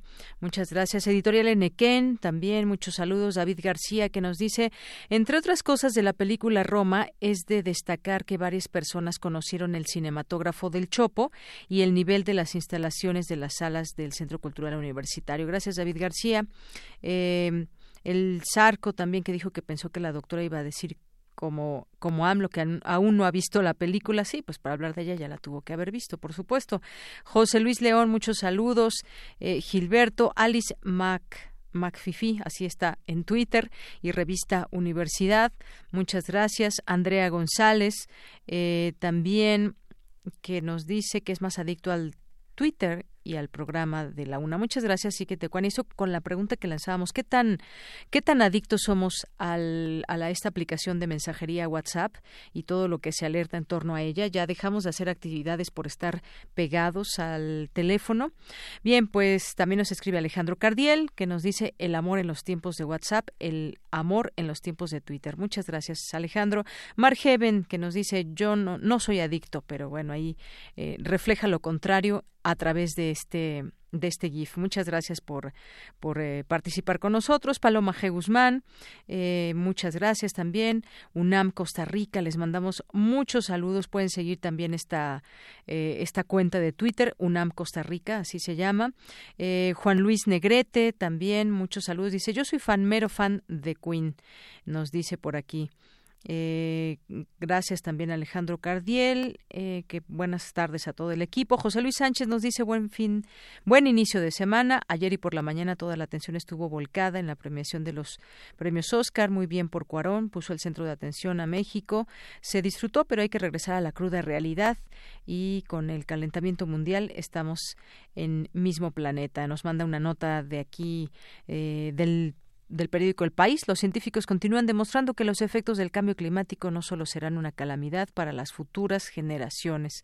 Una nota que se puede encontrar en este medio de comunicación, Palacio de Minería y todas las personas que aquí se van sumando con nosotros. Libros UNAM, por supuesto, sigan también esta, esta cuenta de libros UNAM de la Dirección General de Publicaciones y Fomento Editorial y pues están presentes, por supuesto, en la FIL de minería. Dos con doce minutos. Vámonos a la información ahora de mi compañera Cindy Pérez Ramírez. Presentan el libro El laberinto de la ayahuasca. ¿Han oído hablar acerca de esta hierba? Bueno, pues investigaciones sobre chamanismo y las medicinas indígenas, esto que se lleva a cabo allá en la Facultad de Medicina de la UNAM. Adelante, Cindy. Deyanira, me da mucho gusto saludarte. Muy buenas tardes.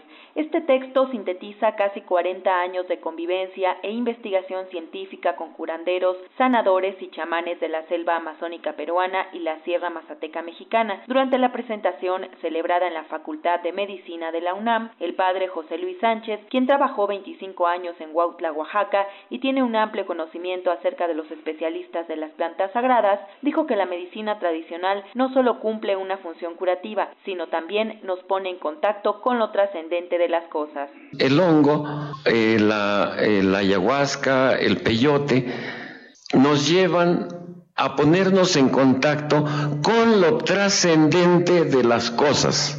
Todo tiene trascendencia, no solamente con lo inmediato, sino con lo que escapa a nuestros sentidos.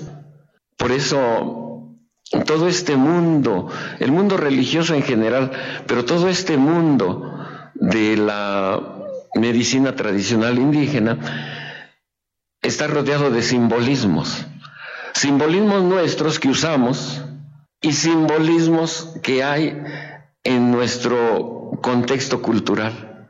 Nos llevan a entender otras realidades. Por eso no, no podemos aislar solamente las sustancias químicas que tiene una, una medicina, sino la medicina tradicional indígena es todo un conjunto que me hace viajar, y así le llaman un viaje con los hongos, viajo al interior de mí mismo, descubro muchas cosas mías, pero también me hace viajar al exterior.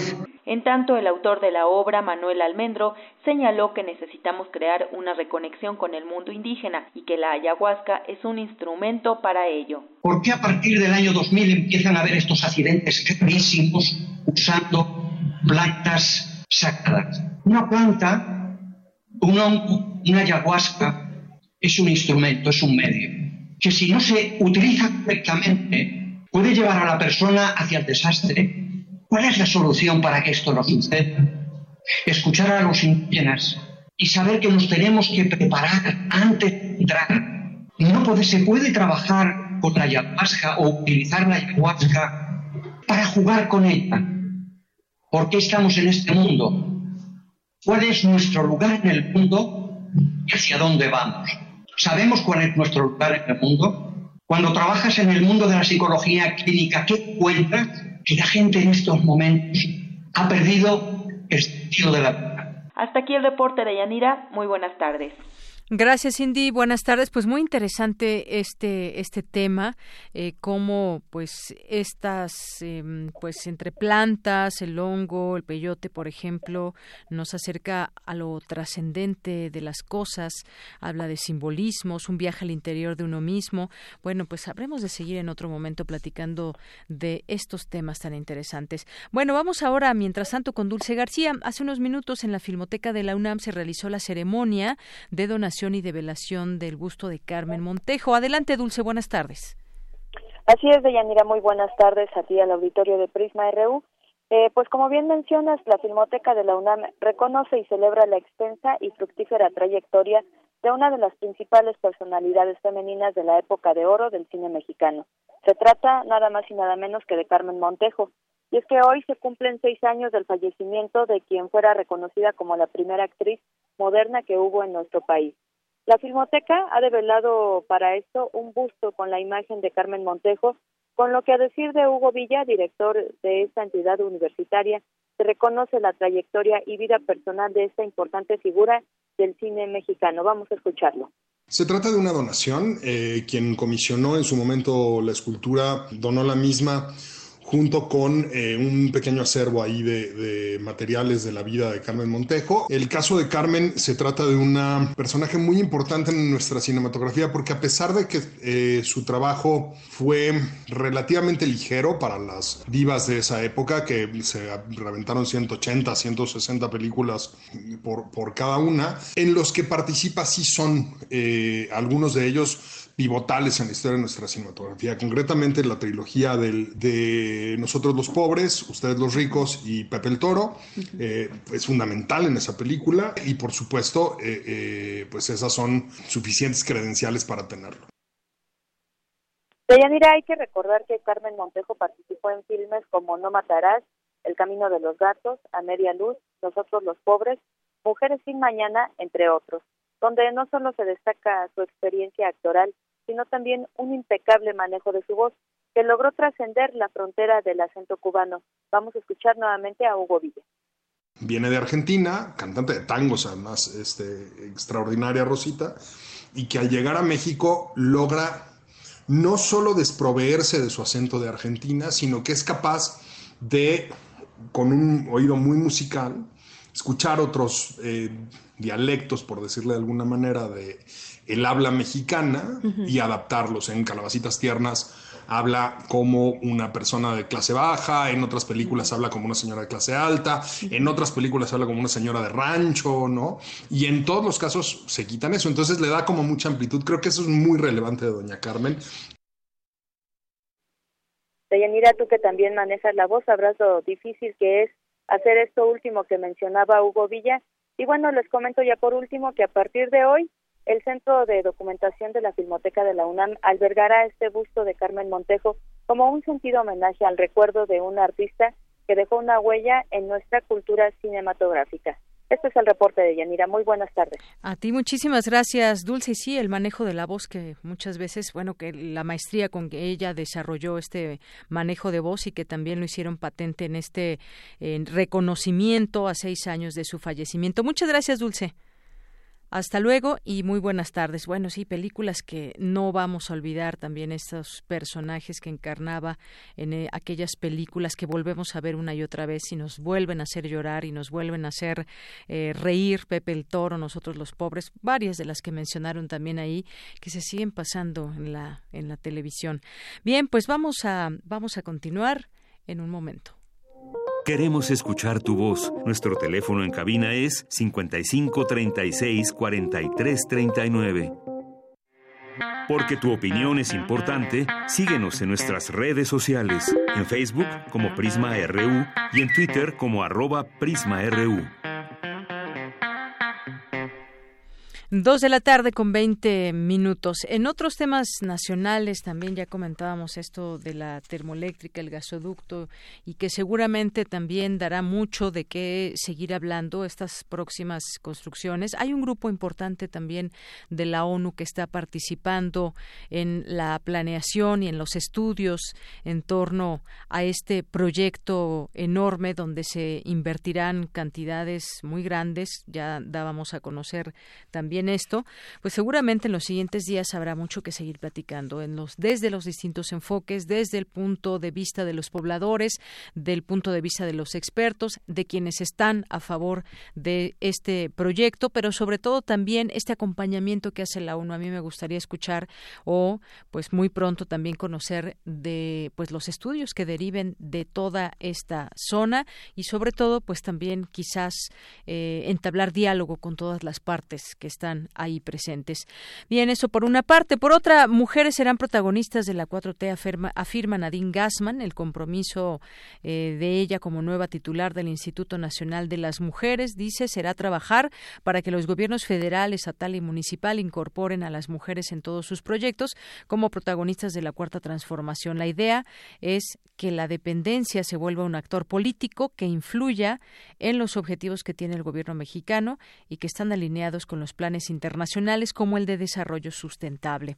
En otro tema, los 40.000 desaparecidos y otros temas pendientes que heredó la Administración Federal conforman una crisis de derechos humanos que el gobierno de Andrés Manuel López Obrador debe afrontar. Esto lo aseguró Luis Raúl González Pérez, titular de la Comisión Nacional de Derechos Humanos. Una crisis heredada en derechos humanos que acecha a México. ¿Por dónde empezar? Cómo encontrar a los desaparecidos, cómo reconocer los cuerpos, dónde buscar, muchas preguntas en torno al tema. En, otras cosas, en tres años creció 300% narcomenudeo en Ciudad de México, alcanzó niveles históricos. El año pasado, en 2018, registró 5.971 denuncias, lo que representó un incremento de casi 300% respecto a los registros de 2015, de acuerdo con cifras del Secretariado Ejecutivo del Sistema Nacional de Seguridad Pública. Bueno, además de que pues el actual gobierno de la ciudad dice que se maquillaron las cifras en torno al tema de la inseguridad, pues bueno, esto terrible porque no da un diagnóstico real o no nos informaron de las cifras reales y veremos, tendremos el comparativo de cómo suben o bajan, esperemos, los índices de delincuencia. El crecimiento es considerable ya que en el mismo periodo las denuncias solo crecieron 50% a escala nacional, pasaron de 38.962 casos en 2015 a 58.508 el año pasado. Esto implica que en Ciudad de México el narcomenudeo aumentó casi cinco veces más que la media nacional en la Ciudad de México. Por otra parte, integrantes de la Coordinadora Nacional de Trabajadores de la Educación de la CENTE bloquearon la Avenida Congreso de la Unión a la altura de Fray Servando Teresa de Mier, donde instalaron un plantón frente a la Cámara de Diputados. Los maestros dicen que el plantón durará 72 horas en protesta contra la reforma educativa. Bueno, pues yo creo que tendrá mucho trabajo el gobierno federal actualmente, un gobierno que en su momento eh, o personajes que hoy son gobierno, en su momento no lo eran, pero que estuvieron pugnando por echar abajo una reforma educativa. Así que mucho tendrán que sentarse a platicar, a negociar la gente con pues los distintos actores involucrados. Por otra parte, en cuatro años el número de denuncias por violencia familiar aumentó 40% en todo el país, alza que en 10 estados alcanza niveles de entre 100 y más de 800%. En otro tema, el número de muertos por la explosión del 18 de enero de un oleoducto saboteado en el municipio de Tlahuelilpan, en el central estado mexicano de Hidalgo, ascendió a 132, desafortunadamente. Esto lo informó eh, este fin de semana el titular de la Secretaría de Salud, Jorge Alcocer Varela. Pues algunos de los temas que queremos compartir con ustedes. Y bueno, pues ahora vámonos a los temas internacionales, las breves internacionales con Ruth Salazar. Internacional RU. El vicepresidente de Estados Unidos, Mike Pence, exigió este lunes a México, Uruguay y otros países en el Caribe reconocer a Juan Guaidó como presidente interino de Venezuela, asegurando que dichas naciones no pueden quedarse como espectadores en la crisis. En este sentido, el presidente de Colombia, Iván Duque, invitó al Grupo de Lima a seguir trabajando y fortaleciendo el cerco diplomático contra el gobierno de Nicolás Maduro. Yo lo he dicho siempre, aquí lo importante es seguir avanzando en el cerco diplomático. ¿Para qué? Para el aislamiento de la dictadura. Y creo que la responsabilidad en este momento está en las fuerzas militares de Venezuela, que están con la moral en el piso y que ya se han dado cuenta que la verdadera estructura institucional está en la Asamblea Nacional y en el presidente Guaidó. ¿Qué esperamos? Que así como lo vimos ayer con las decenas de militares que le juraron lealtad al presidente Guaidó, se active ese efecto. La primera ministra británica Theresa May sigue resistiéndose a posponer la fecha del Brexit, pese a que la presión aumenta. De acuerdo con la mandataria, una extensión del artículo 50 no garantiza el apoyo del Parlamento. Por su parte, el presidente del Consejo Europeo, Donald Tusk, se pronunció a favor de atrasar la fecha de la entrada en vigor de la salida de Gran Bretaña de la Unión Europea. Creo que una prórroga es una solución racional, pero la primera ministra británica cree que todavía puede evitarlo. Al concluir la cumbre histórica sobre abuso sexual, el Papa Francisco culpó a Satanás de la pederastía en la iglesia y las víctimas explotaron en su contra. Escuchemos a Miguel Hurtado, víctima de abusos. El Papa Francisco ha dado un guantazo a todas las víctimas de pederastia que hemos venido de los cinco continentes para exigir explicaciones. Se ha pasado la mitad del discurso hablando de los abusos fuera de la iglesia. Nosotros hemos sido abusados dentro de la iglesia por sacerdotes católicos, por monjes católicos, por maestros católicos. Por lo tanto, esperamos, esperábamos una respuesta que el Papa Francisco no nos ha dado.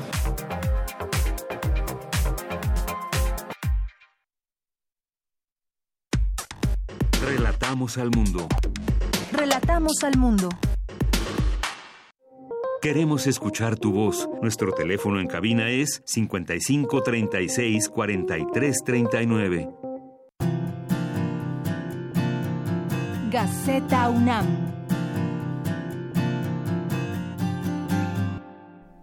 Bien, continuamos, dos de la tarde con 27 minutos. Ya está en la línea telefónica, como siempre lo saludamos con muchísimo gusto el director de Gaceta, Hugo Huitrón. Hugo, ¿cómo estás? Muy buenas tardes. ¿Qué tal, Deyanira? Buenas tardes, un saludo para todos. Gracias, pues muy contenta, ¿no? Con los tres, eh, con los tres Oscar para Roma. Sí, sí, creo que todos estamos celebrando este de Cuarón, el triunfo de la película, diez, diez nominaciones y obtuvo tres Oscars. Ujú, Mejor dirección, mejor película de habla no inglesa y mejor fotografía, ni más ni menos. Y, me- y mejor fotografía, sí. Y traemos varias páginas en la Gaceta, es la portada con la con la imagen de la película y este traemos varias páginas donde hablamos del triunfo de Roma, hablamos un poco de los vínculos de Cuarón este cuando estuvo en el CUEC aquí en la UNAM como estudiante, algunas cuestiones de la casa donde se realizó la la película, una historia, una entrevista con el Borras, Así es. este no habló mucho, pero Lo, ne- lo necesario para Lo enterarnos necesario. de la película. Y bueno, otra nota que habla sobre este la denuncia eh, que se hace en la película sobre varios temas fundamentales como es el, el tema de la mujer, el racismo, el halconazo, la ausencia de un padre, Sí, varios temas que los invitamos a que lo- a que los lean. así es. Y las Y- distintas ópticas de las de cuales se puede observar Roma. Exacto, que lo pueden ver también en la Gaceta Digital. Ujú. Y en otra nota tenemos que, como ustedes ya, y, y creo que están ustedes ahí, en la Feria Internacional del Libro en. Minería, y en academia tenemos, tenemos unas guías didácticas para preservar los, los arrecifes de coral. Es un trabajo del Instituto de Ciencias del Mar y Limnología. Eh, en otra nota tenemos la cuestión de la mariposa monarca. Dice difícil extensión de la mariposa monarca. Pero sí peligra su proceso migratorio. pero sí peligra el proceso migratorio por la cuestión de la deforestación. Lo que ocasionamos, como lo hemos comentado varias veces, lo que ocasionamos por este ser inconscientes de lo que tenemos alrededor. La naturaleza nos da vida y nosotros matamos esa vida. Así es. En otra este, nota tenemos la mentalidad clave en el combate al, al sobrepeso Ujú. Y igual eh, hay un se firmó un, un convenio se, eh, se acordó la, la universidad con Semarnat para combatir el sargazo.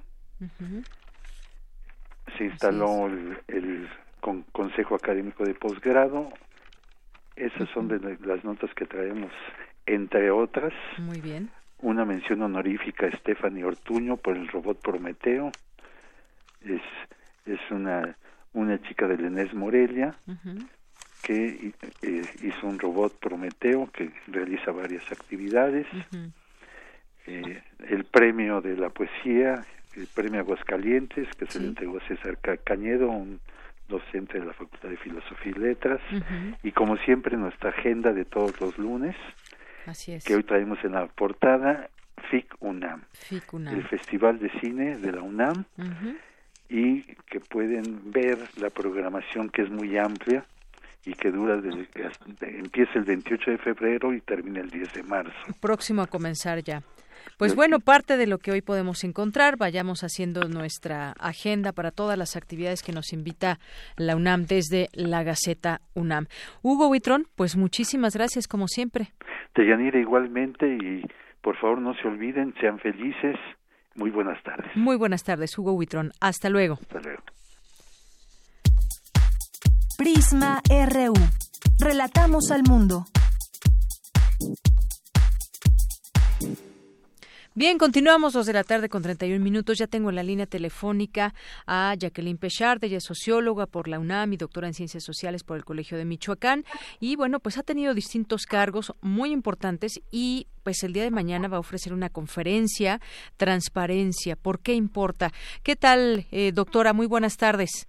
¿Qué tal, Deyanira? ¿Cómo le va? Buenas tardes. Muy bien, pues muy interesados en este, en estos temas que tienen que ver con transparencia, que tienen que ver con, pues, intentar cerrarle la puerta a la corrupción. Platíquenos un poco sobre este tema que usted va a dar, del cual se ha involucrado muchísimo, que es transparencia.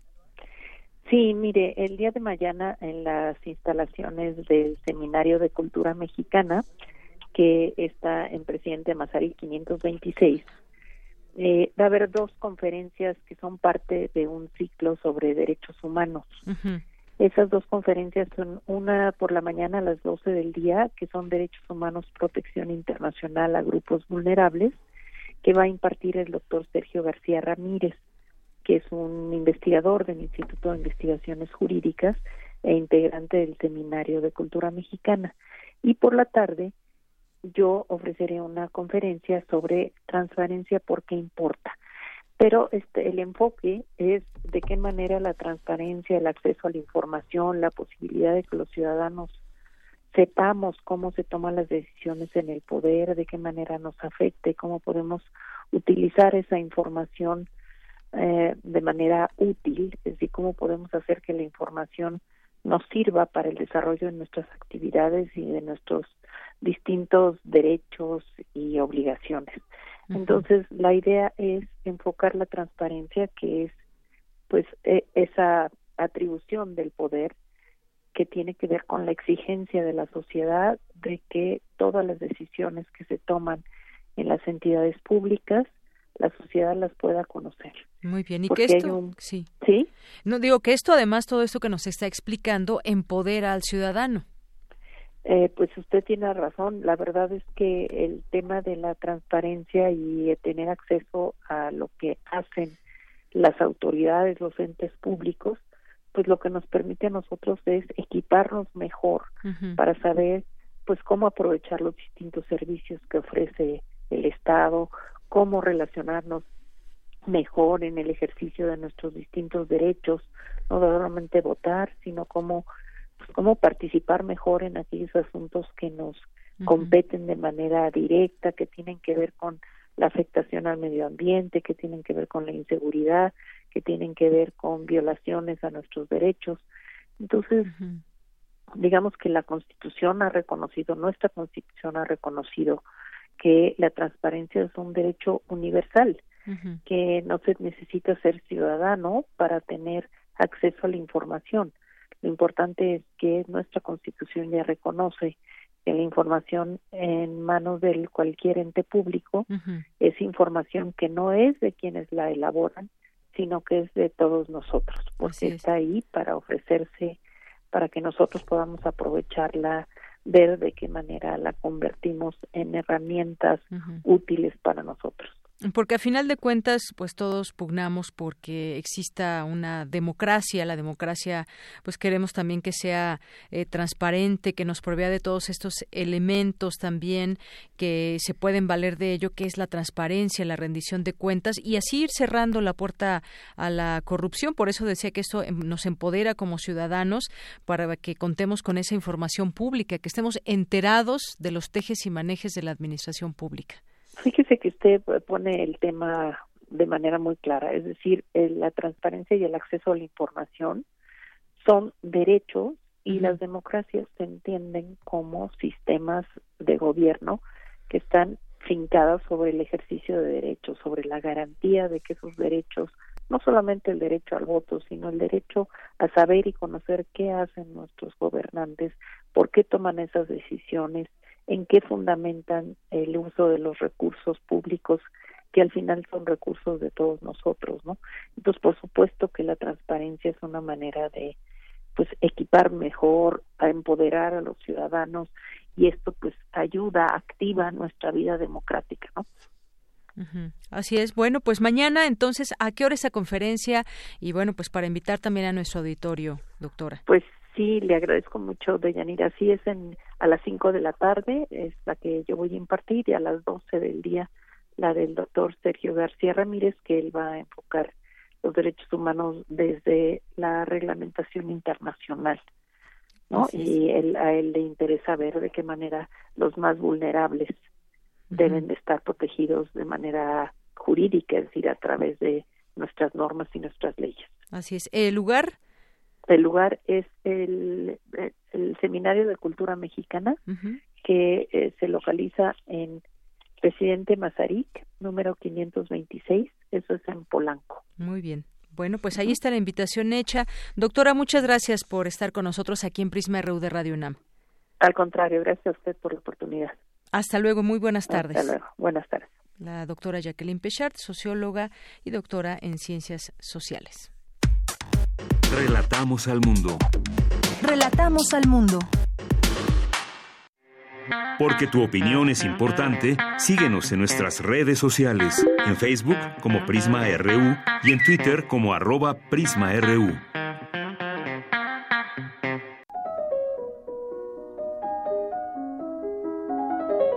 Cartografía RU con Otto Cázares.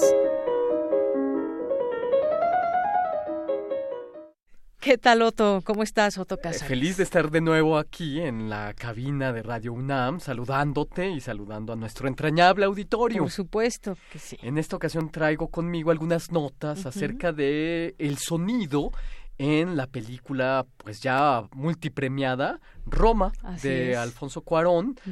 Voy a centrar mis reflexiones ah, en el sonido, en la Ujú. cualidad sonora, pero por supuesto tengo que hablar acerca de la cualidad del cine, sine qua non, que es eh, la imagen-movimiento. Claro. Eh, la historia de la imagen, voy a decirlo en términos generales, es la historia de un vacío. ¿Qué es lo que yo quiero decir con esto? Que la imagen representa lo que ya no está. Por eso es imagen, porque señala un vacío. La imagen siempre señala una nostalgia. La imagen es siempre un fantasma, una supervivencia. La pintura es la encarnación del vacío. Así sucede con una pintura de Rembrandt o de Hockney. La pregunta esencial ¿de dónde provienen las imágenes que hacemos? Pues es de una respuesta difícil. Provienen las imágenes que hacemos de un proceso de retención, se intenta retener lo que se escapa, lo que se extingue, lo que muere, o provienen de la culpa, provienen de la expiación. ¿Qué sería del arte de Alfred Hitchcock, del arte de Kafka o de los ensayos de Pascal sin la culpa? Muchas veces el origen de las imágenes provienen de la culpa, de la expiación. Lo que importa es que la imagen está aquí, frente a nosotros, importa que la imagen se manifieste en pintura, en cine, en escultura, en dibujo o lo que ustedes prefieran. Lo que creo que resulta muy claro es que provengan de donde provengan, las imágenes nacen de turbaciones subjetivas. Dickens decía que si tienes frente a ti a, un fantasma, hay que preguntarle qué quiere y por qué quiere hablarnos. Hay que tratar a la imagen, la imagen estética, la imagen movimiento, como un fantasma dickensiano. Preguntarle qué quiere y por qué quiere hablarnos. Cuando se ven imágenes, muchos que se enfrentan ante ellas solo ven la superficie. Estamos acostumbrados a ver en la imagen lo que el célebre teórico que está de moda, George Didi Uberman, llamó imágenes sin imaginación. Es decir, imágenes que hacen ver en la imagen no más que lugares comunes. Imágenes que hacen ver en la imagen no más que una imagen. Eh, pero la imagen, según Didi Uberman, puede ser entendida como muchas otras cosas, como documento, como objeto onírico, como obra, como objeto de tránsito, etcétera, etcétera. hay que ver más allá de la superficie. La superficie de Roma es que es un drama social. Y es desde luego un drama social. Ahí se manifiesta. Pero Roma, según mi apreciación, es fundamentalmente el drama de la aparición del aura sexual de la protagonista, Cleo. De ahí que crea que yerra calamitosamente la puntería de Slavoj Žižek, que generalmente es muy, muy atinado en su crítica a la película de Cuarón. Eh, Žižek escribió un artículo que se llama Apreciamos a Roma por las eh, razones equivocadas y se apresura a hacer un eh, análisis, pues, lacaniano, como es su costumbre, pero también eh, social. Y claro, es que, insisto, es el drama. Eh, el, em, lo, lo, superficial de este drama es verlo en el ámbito social, pero yo creo que más bien es este ámbito sexual. es el drama de la aparición del aura sexual de Cleo y esta aura es fundamentalmente sonora. Deseo y sonido se aunan. Hay algo muy interesante. De la palabra auris, oreja, viene la palabra aveo, de donde proviene a su vez aviditas, avidez, es decir, deseo. Deseo en el oído. Hay un dibujo de William Blake en el que representa un oído cuya anatomía corresponde a una espiral que conduce al cielo. La espiral sonora de la película Roma nos conduce no al cielo, sino a la azotea, una especie de cielo en la ciudad. En la película Roma, a través del deseo, se hacen audibles las más complejas relaciones del tiempo a través de radiofonías, a través de la sonoridad de la televisión, sonidos de motores, el sonido del Galaxy, por ejemplo, mm. el sonido del motor del bocho. Eh, son sonoridades que dan cuenta del devenir del tiempo y sus relaciones de género el Galaxy, el motor del Galaxy es la sonoridad del padre. Los otros autos son la sonoridad de la madre. Pero también hay sonidos en la película Roma de oficios. Está el camotero, está el, afilador. de cuchillos, el sonido del gas, la basura, la escolta, entre otros. La banda de guerra. Así es. Cada sonido en Roma tiene la fuerza de un acontecimiento.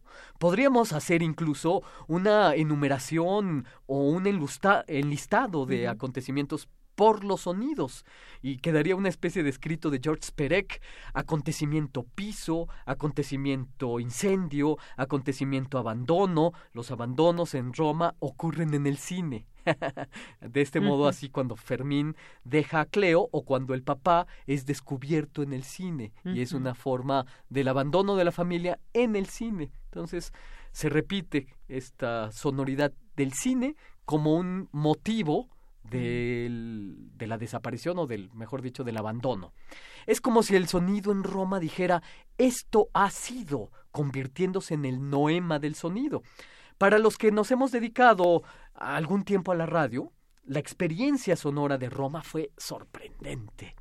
Fue algo de lo que hablamos constantemente. El trabajo de Sergio Díaz, que no se llevó el Oscar, fue impecable.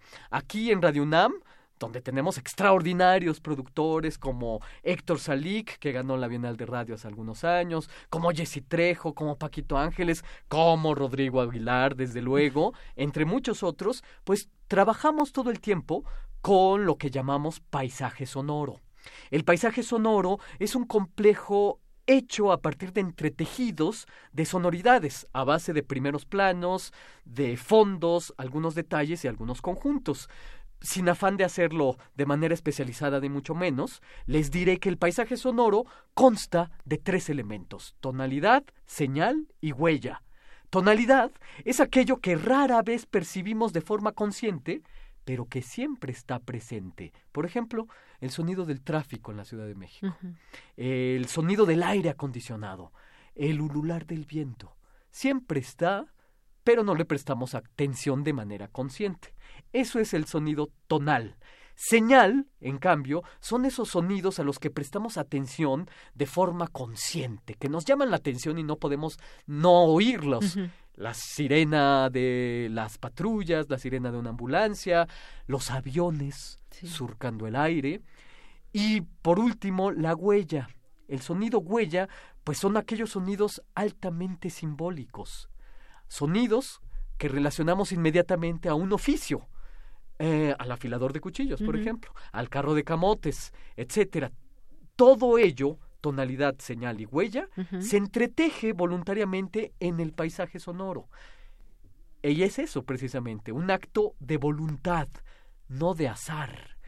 Todos los sonidos en Roma estaban premeditados, eran parte de una de un libreto sonoro.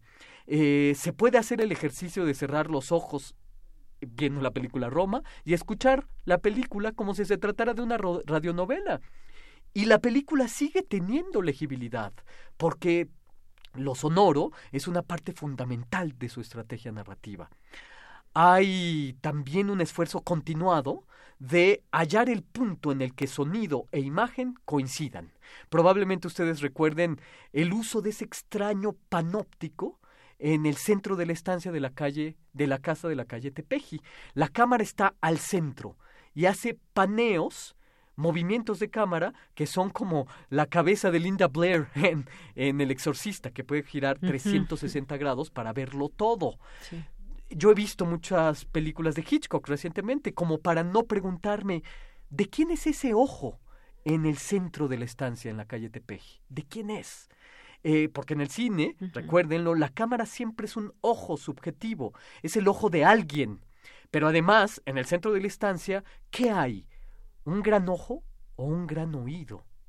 Yo digo ambas. Desde el centro de la casa de, en, el, en la calle Tepeji hay una obstinada incursión en la conciencia a través del sonido, todo el sonido envuelve, por así decirlo, a ese centro. Para ese centro ocurren los sonidos y para ese centro ocurren las imágenes.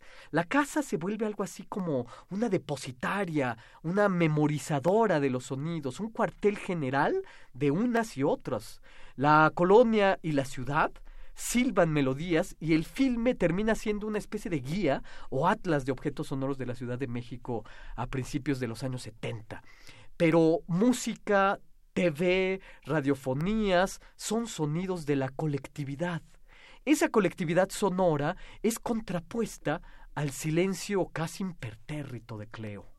Cleo es muy silenciosa. Y es que Cleo, fíjense, es ese centro. Cleo es ese repositorio de sonoridades y de imágenes. Ella es ese ojo oído de la estancia. Para ella ocurren todas las cosas. Cleo es el centro que escucha, y que es envuelto. Cleo es el centro que ve. Para ello ocurren todas las cosas, todos estos fenómenos de los que he hablado. Hay desde luego una poderosa metáfora del oído. Sabemos que la audición comienza en los seres humanos desde la placenta y la escucha sumergida en el líquido amniótico se magnifica. En la película hay varias crecidas sonoras, por así decirlo. Hay una en el halconazo, y la otra crecida sonora en el mar. Em, son los momentos de mayor volumen en el que da la impresión de que nos hemos sumergido en un acto de riesgo en la escucha. El volumen llega a sus máximos niveles. Eh, hay una contigüidad que yo noto entre el líquido amniótico mar. Introducirse en el mar es introducirse a su propia placenta. En suma, introducirse a su propia escucha. Los sonidos actúan en nuestro interior como una campanilla, resuenan en nuestro interior y por esto tienen tan gran poder en nuestra conciencia y también en nuestro inconsciente. Cleo lleva en su vientre a una niña en formación que escucha, escucha, escucha, escucha más, más, más y luego la niña nace muerta. Para volver a escuchar más y más, de nuevo, hay que introducirnos al mar. Esta creo yo que es la, el juego sonoro que hay en la película Roma. Cada quien lee su lectura, como dice Edmond Javés, cada quien ve su mirada, cada quien oye su escucha. Esta lectura, esta mirada y esta escucha son las mías. Y del mismo modo, como dije hace un momento, hay un dibujo de William Blake que representa un oído que catapulta al cielo, el ojo de la cámara que se queda mirando como Cleo sube a la azotea para no volver a verla más al mismo tiempo, pues ya desaparecida del cuadro, nosotros permanecemos viendo y escuchando. Cuarón hace que escuchemos tres minutos la ciudad ya después de que Cleo ha salido del cuadro. Se trata, en todo caso, de elevar la mirada merced al sonido. La primera escena, contemplativa, viendo al suelo, nos da la clave.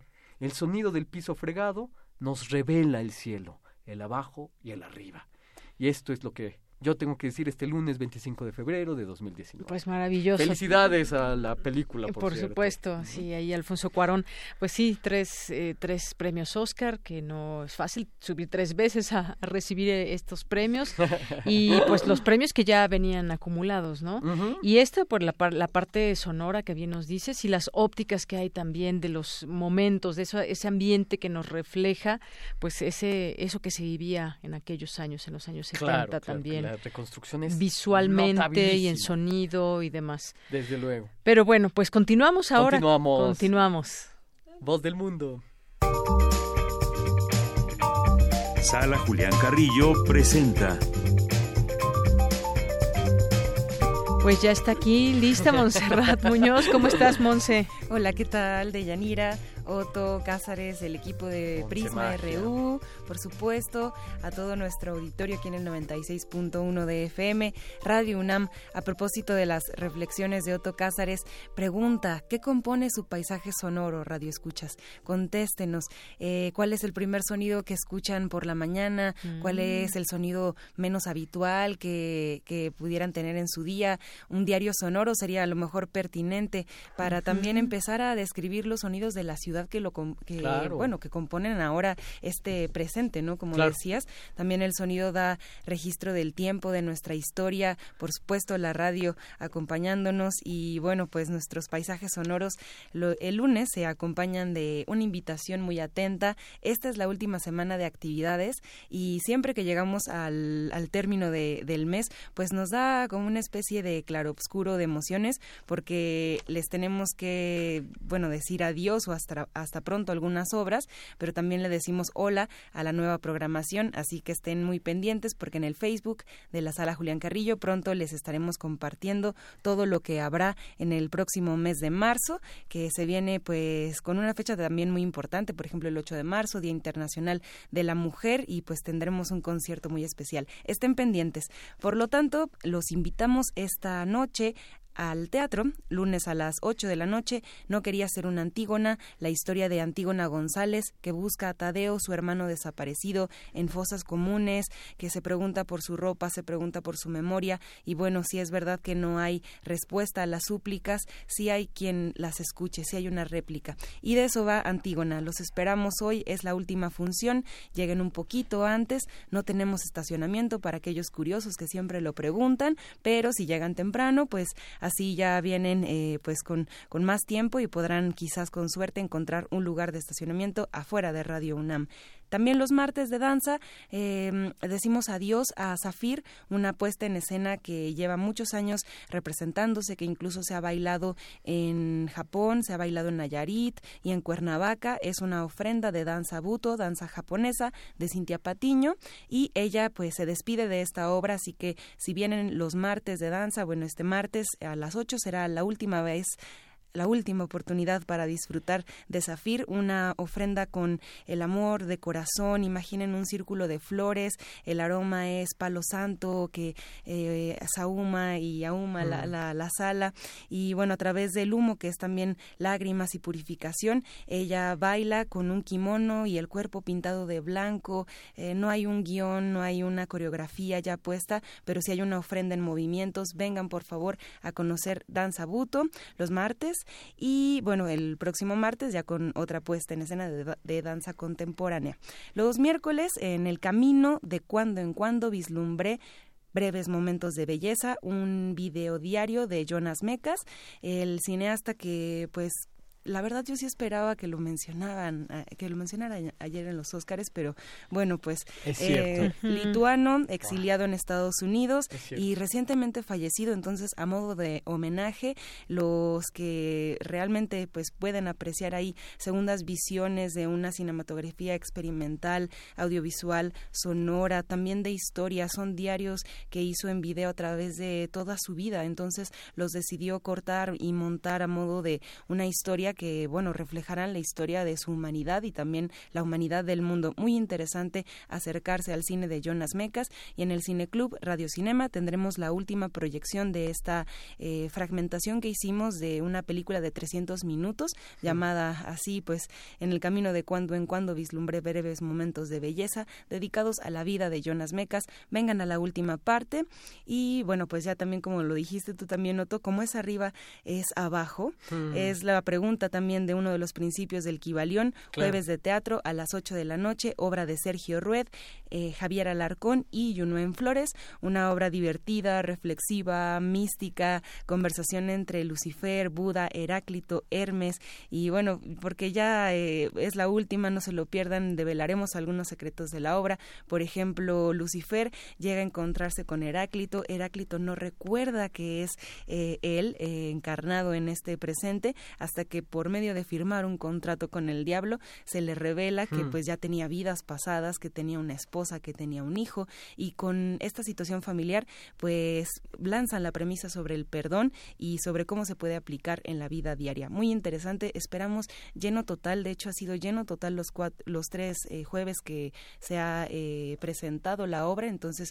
pues vengan al gran cierre, esperamos también que asistan temprano para poder tener un lugar y conciertos en vivo Presenta este viernes a las 9 de la noche a Fiquet, es un ensamble contemporáneo de percusión, de pasajes de jazz, de unos tintes también experimentales, son tres chicos, piano, eh, bajo y percusiones, va a estar muy bueno, por favor vengan, ya nos habían pedido jazz que, bueno, que hubiera en nuestra programación, así que lo cumplimos. Y para todos ustedes el viernes estaremos transmitiendo, no sin antes invitarlos ya para, para finalizar a escuchar El Retorno a la Razón, programa diario vivo del Festival Internacional de Cine de la UNAM, del 27 al 7 a Ujú. las 8 de la noche, de 8 a 9, con todos los detalles de este maravilloso festival de cine contemporáneo para todos, que en el Centro Cultural será gratis todas las funciones. Entonces, Esto pendientes. será una fiesta radiofónica. Espero Muy nos bien, pues acompañen ya y los escucharemos, por supuesto. ¿Da Y tiempo? bueno, pues da tiempo, sí, por supuesto. A ver, Mira, nos tiene un que regalo, Otto. regale Ay. un libro de nuestros clásicos, que además es una colección bellísima de, la, de nuestra universidad. Acaba de salir el título Alemania de Heinrich Heine.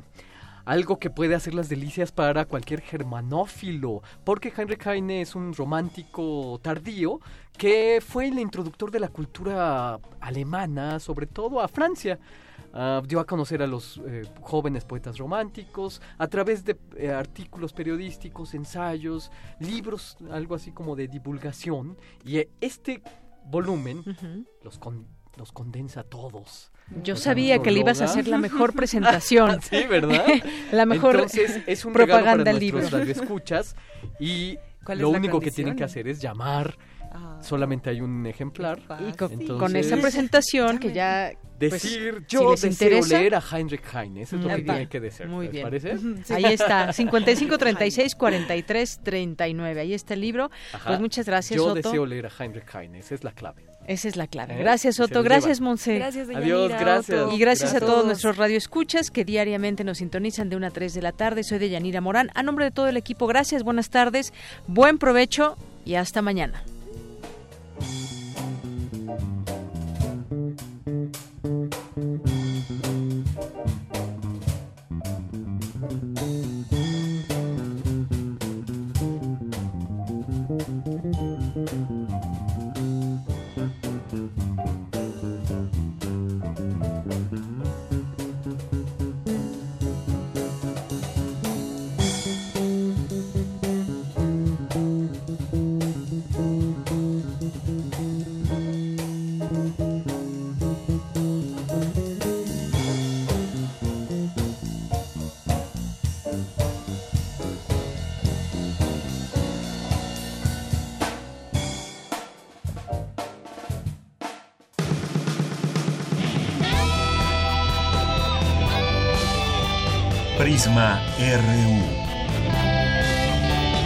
Relatamos al mundo.